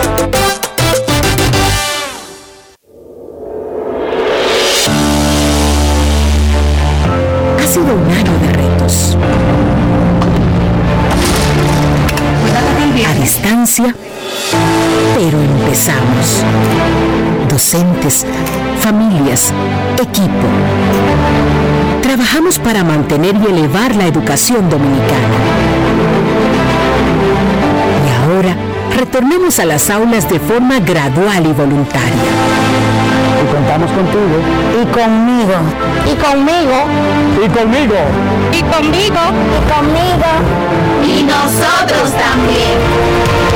Porque en República Dominicana la educación no se detiene. Ministerio de Educación. Grandes en los deportes. los deportes. los deportes.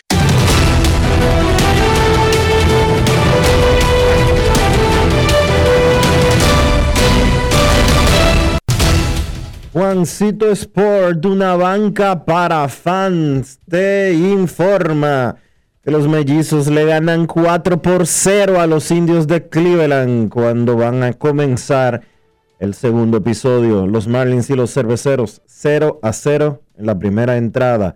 Poquito más tarde, a las 4 de la tarde, los Rojos de Cincinnati visitan a los Dodgers de Los Ángeles. Sonny Gray se enfrenta a Clayton Kershaw. Los Reales visitan a los Piratas a las 6 y 35. Mike Miner contra Mitch Keller. Los Medias Rojas a los Mets a las 6 y 40. Nick Pivetta contra Jacob DeGrom. Los Yankees a los Orioles a las 7. Domingo Germán contra Dean Kramer.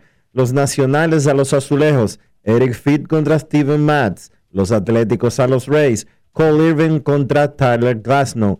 Los Cubs frente a los Bravos a las 7 y 20. Cal Hendricks contra Huáscar Noah.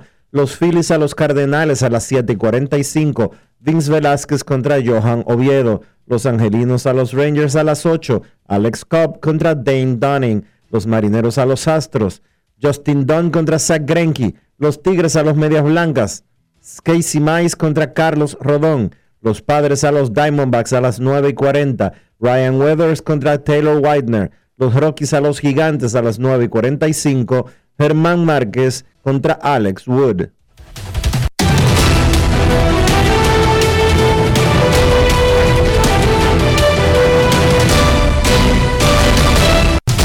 Juancito Sport, una banca para fans, la banca de mayor prestigio en todo el país donde cobras tu ticket ganador al instante en cualquiera de nuestras sucursales. Visítanos en juancitosport.com.do y síguenos en arroba rd Juancito Sport.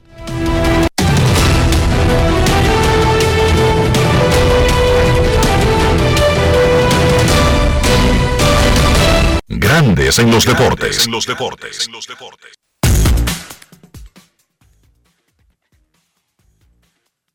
El presidente de los el ex presidente de los Estados Unidos, George W. Bush, que es George Bush hijo, publicó un libro, Dionisio Soldevila, se llama Out of Many One, Retrato de inmigrantes de América.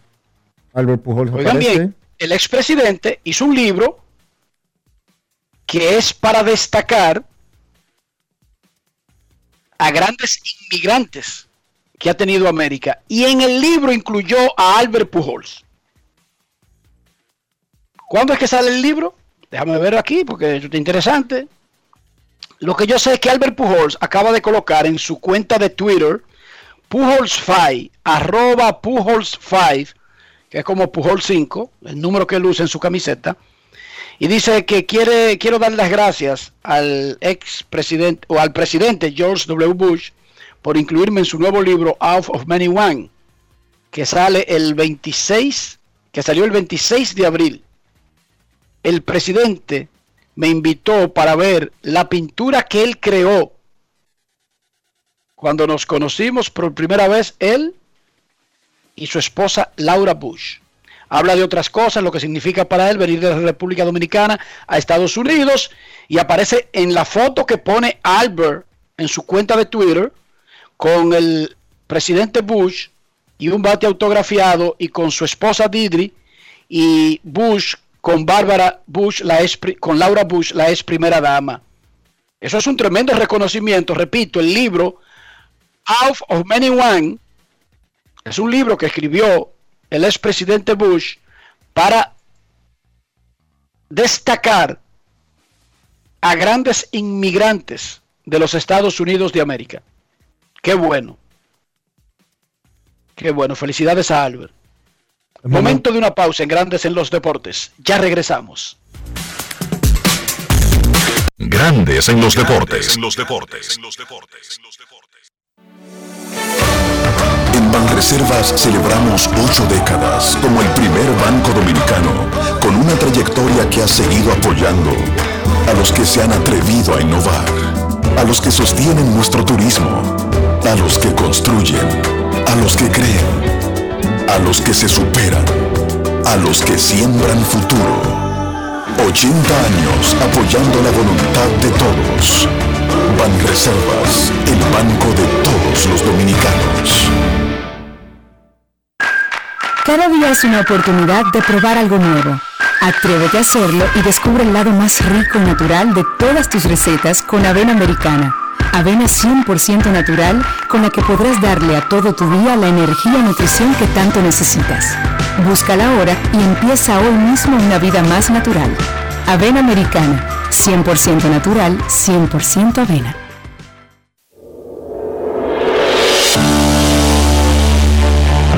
Ha sido un año de retos. A distancia, pero empezamos. Docentes, familias, equipo. Trabajamos para mantener y elevar la educación dominicana. Y ahora, retornemos a las aulas de forma gradual y voluntaria. Y contamos contigo. Y conmigo. Y conmigo. Y conmigo. Y conmigo. Y conmigo. Y nosotros también. Porque en República Dominicana la educación no se detiene. Ministerio de Educación. En Grandes en los deportes. Llegó el momento del básquet. Llegó el momento del básquet. Luka Doncic y los Dallas Mavericks derrotaron a Golden State Warriors 133 por 103, un partido que se definió en la primera mitad cuando Dallas llegó al descanso con ventaja de 33 puntos. Doncic, gran partido, 39 puntos, 6 rebotes, 8 asistencias para un conjunto de Dallas que no contó ni con Kristaps Porzingis ni con Josh Richardson. Dallas ahora está solamente a dos partidos detrás de Los Ángeles Lakers por la quinta posición en la conferencia del oeste. Del lado de Golden State, Stephen Curry, buen partido, 27 puntos de 18-9 de campo, pero el soporte ofensivo del resto del conjunto de Golden State no estuvo ahí. Jordan Paul, Kelly Oubre y Andrew Wiggins se combinaron para lanzar de 35-8 de campo. Así es muy difícil ganar partidos. Portland venció a Indiana 133 por 112. Los Blazers cortan una racha de 5 derrotas en forma consecutiva. Anthony Simons salió del banco para encestar 27 puntos lanzando de 10, 9 de 3. Damian Lillard encestó 23 puntos. Importante victoria para Portland. Logra seguir el ritmo con el conjunto de Dallas. Continúan un partido detrás de los Mavericks por la sexta posición en la conferencia del oeste. Importante, ¿por qué? Porque esa sexta posición es la última que te permite acceder de manera directa al playoff y no tener que jugar el play-in que verán acción del séptimo al décimo lugar. Por Indiana, Malcolm Brogdon encestó 28. Oklahoma, un conjunto que no busca nada, venció a Boston 119 por 115. Lou Dort fue el mejor por el Thunder con 24 puntos, mientras que por los Celtics, Jalen Brown, 39 puntos con 11 rebotes. El novato Peyton Pritchard encestó 28 puntos, su mayor total en la temporada. Los Celtics no contaron ni con Kemba Walker ni con Jason Tatum. Ahora Boston está empate en el sexto lugar con el conjunto de Miami, con un calendario interesante ya que Miami y los Celtics tienen una miniserie de dos partidos, 9 y 11 de mayo, y ahí probablemente se pudiera estar definiendo quién clasifica sexto y quién entonces pasaría al play-in. Brooklyn venció a Toronto 116 por 103, gran partido en conjunto del equipo de Brooklyn, siete jugadores en cifras dobles, comandados por Jeff Green, encestó 22, Kevin Durant y Blake Griffin encestaron 17. Ahí Brooklyn perdía en el tercer cuarto y fue básicamente la segunda unidad comandada por Blake Griffin y por Mike James que trajeron al conjunto de Brooklyn de atrás, tomaron la ventaja y terminaron ganando el encuentro entonces de la mano de Durant que cerró el partido en el último cuarto. Sabemos de Durant, de Kyrie y de James Harden, pero la temporada ha demostrado que el equipo de Brooklyn y sus jugadores de rol también son mucho para el resto de la liga. Me explico. Las superestrellas las conocemos, pero también no podemos dejar de lado el trabajo que ha hecho esa segunda unidad y esos jugadores de rol para un conjunto de Brooklyn que sus superestrellas se han perdido muchísimos partidos esta temporada por lesiones y como quiera, ellos están en el primer lugar de su conferencia. Por Toronto, Kyle Lowry encestó 24 puntos. Los otros dos partidos que completaban la jornada de ayer, Milwaukee venció a Charlotte 114 por 104. Giannis Antetokounmpo tuvo 29 puntos con 12 rebotes. Y entonces el otro partido, Minnesota venció a Houston 114 por 107. El dominicano Carl Towns encestó 31 puntos. Noticias de la NBA. Portland firmó por el resto de la temporada a Rondé Hollis Jefferson. El jugador había tenido dos contratos de 10 días. Ha hecho un gran trabajo defensivo para el conjunto de Portland en esos 20 días que estuvo firmado en esos contratos y entonces ya se quedará con el conjunto por el resto de la campaña. Y LeBron James, hay reportes de que se espera que regrese a acción esta semana. El reporte dice que LeBron ha lucido muy bien en los entrenamientos y que podría estar regresando, si no el viernes 30 ante Sacramento, su regreso podría ser el domingo ante Toronto, domingo 2 de mayo.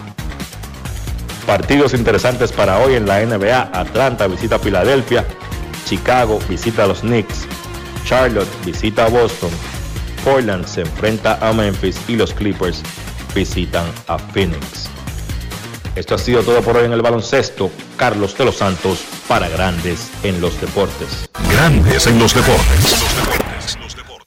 Ahora tienes hasta el 18 de mayo para acogerte a la Ley 46-20, reintroducida por la Ley 07-21. Si eres un profesional independiente o dueño de una pequeña o mediana empresa, la Ley número 46-20 te ofrece facilidades y tasas especiales de pago para tus deudas tributarias. Entre las oportunidades están el pago único del 70% del impuesto determinado sin recargo ni intereses, cierre definitivo de ejercicios fiscales, pago único del 2% del patrimonio no declarado o revalorizado. Impuestos internos. Cada día es una oportunidad de probar algo nuevo. Atrévete a hacerlo y descubre el lado más rico y natural de todas tus recetas con avena americana. Avena 100% natural con la que podrás darle a todo tu día la energía y nutrición que tanto necesitas. Búscala ahora y empieza hoy mismo una vida más natural. Avena americana, 100% natural, 100% avena. Amigo conductor, se acabaron los problemas de mantenimiento y embellecimiento automotriz con los productos Lubristar.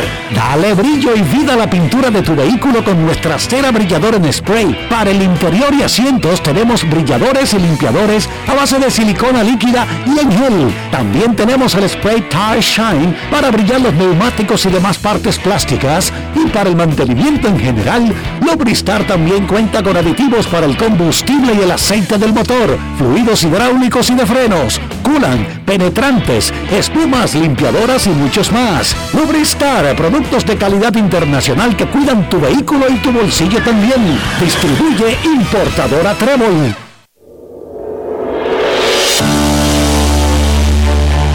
Ha sido un año de retos. A distancia, pero empezamos. Docentes, familias, equipo. Trabajamos para mantener y elevar la educación dominicana. Y ahora retornemos a las aulas de forma gradual y voluntaria.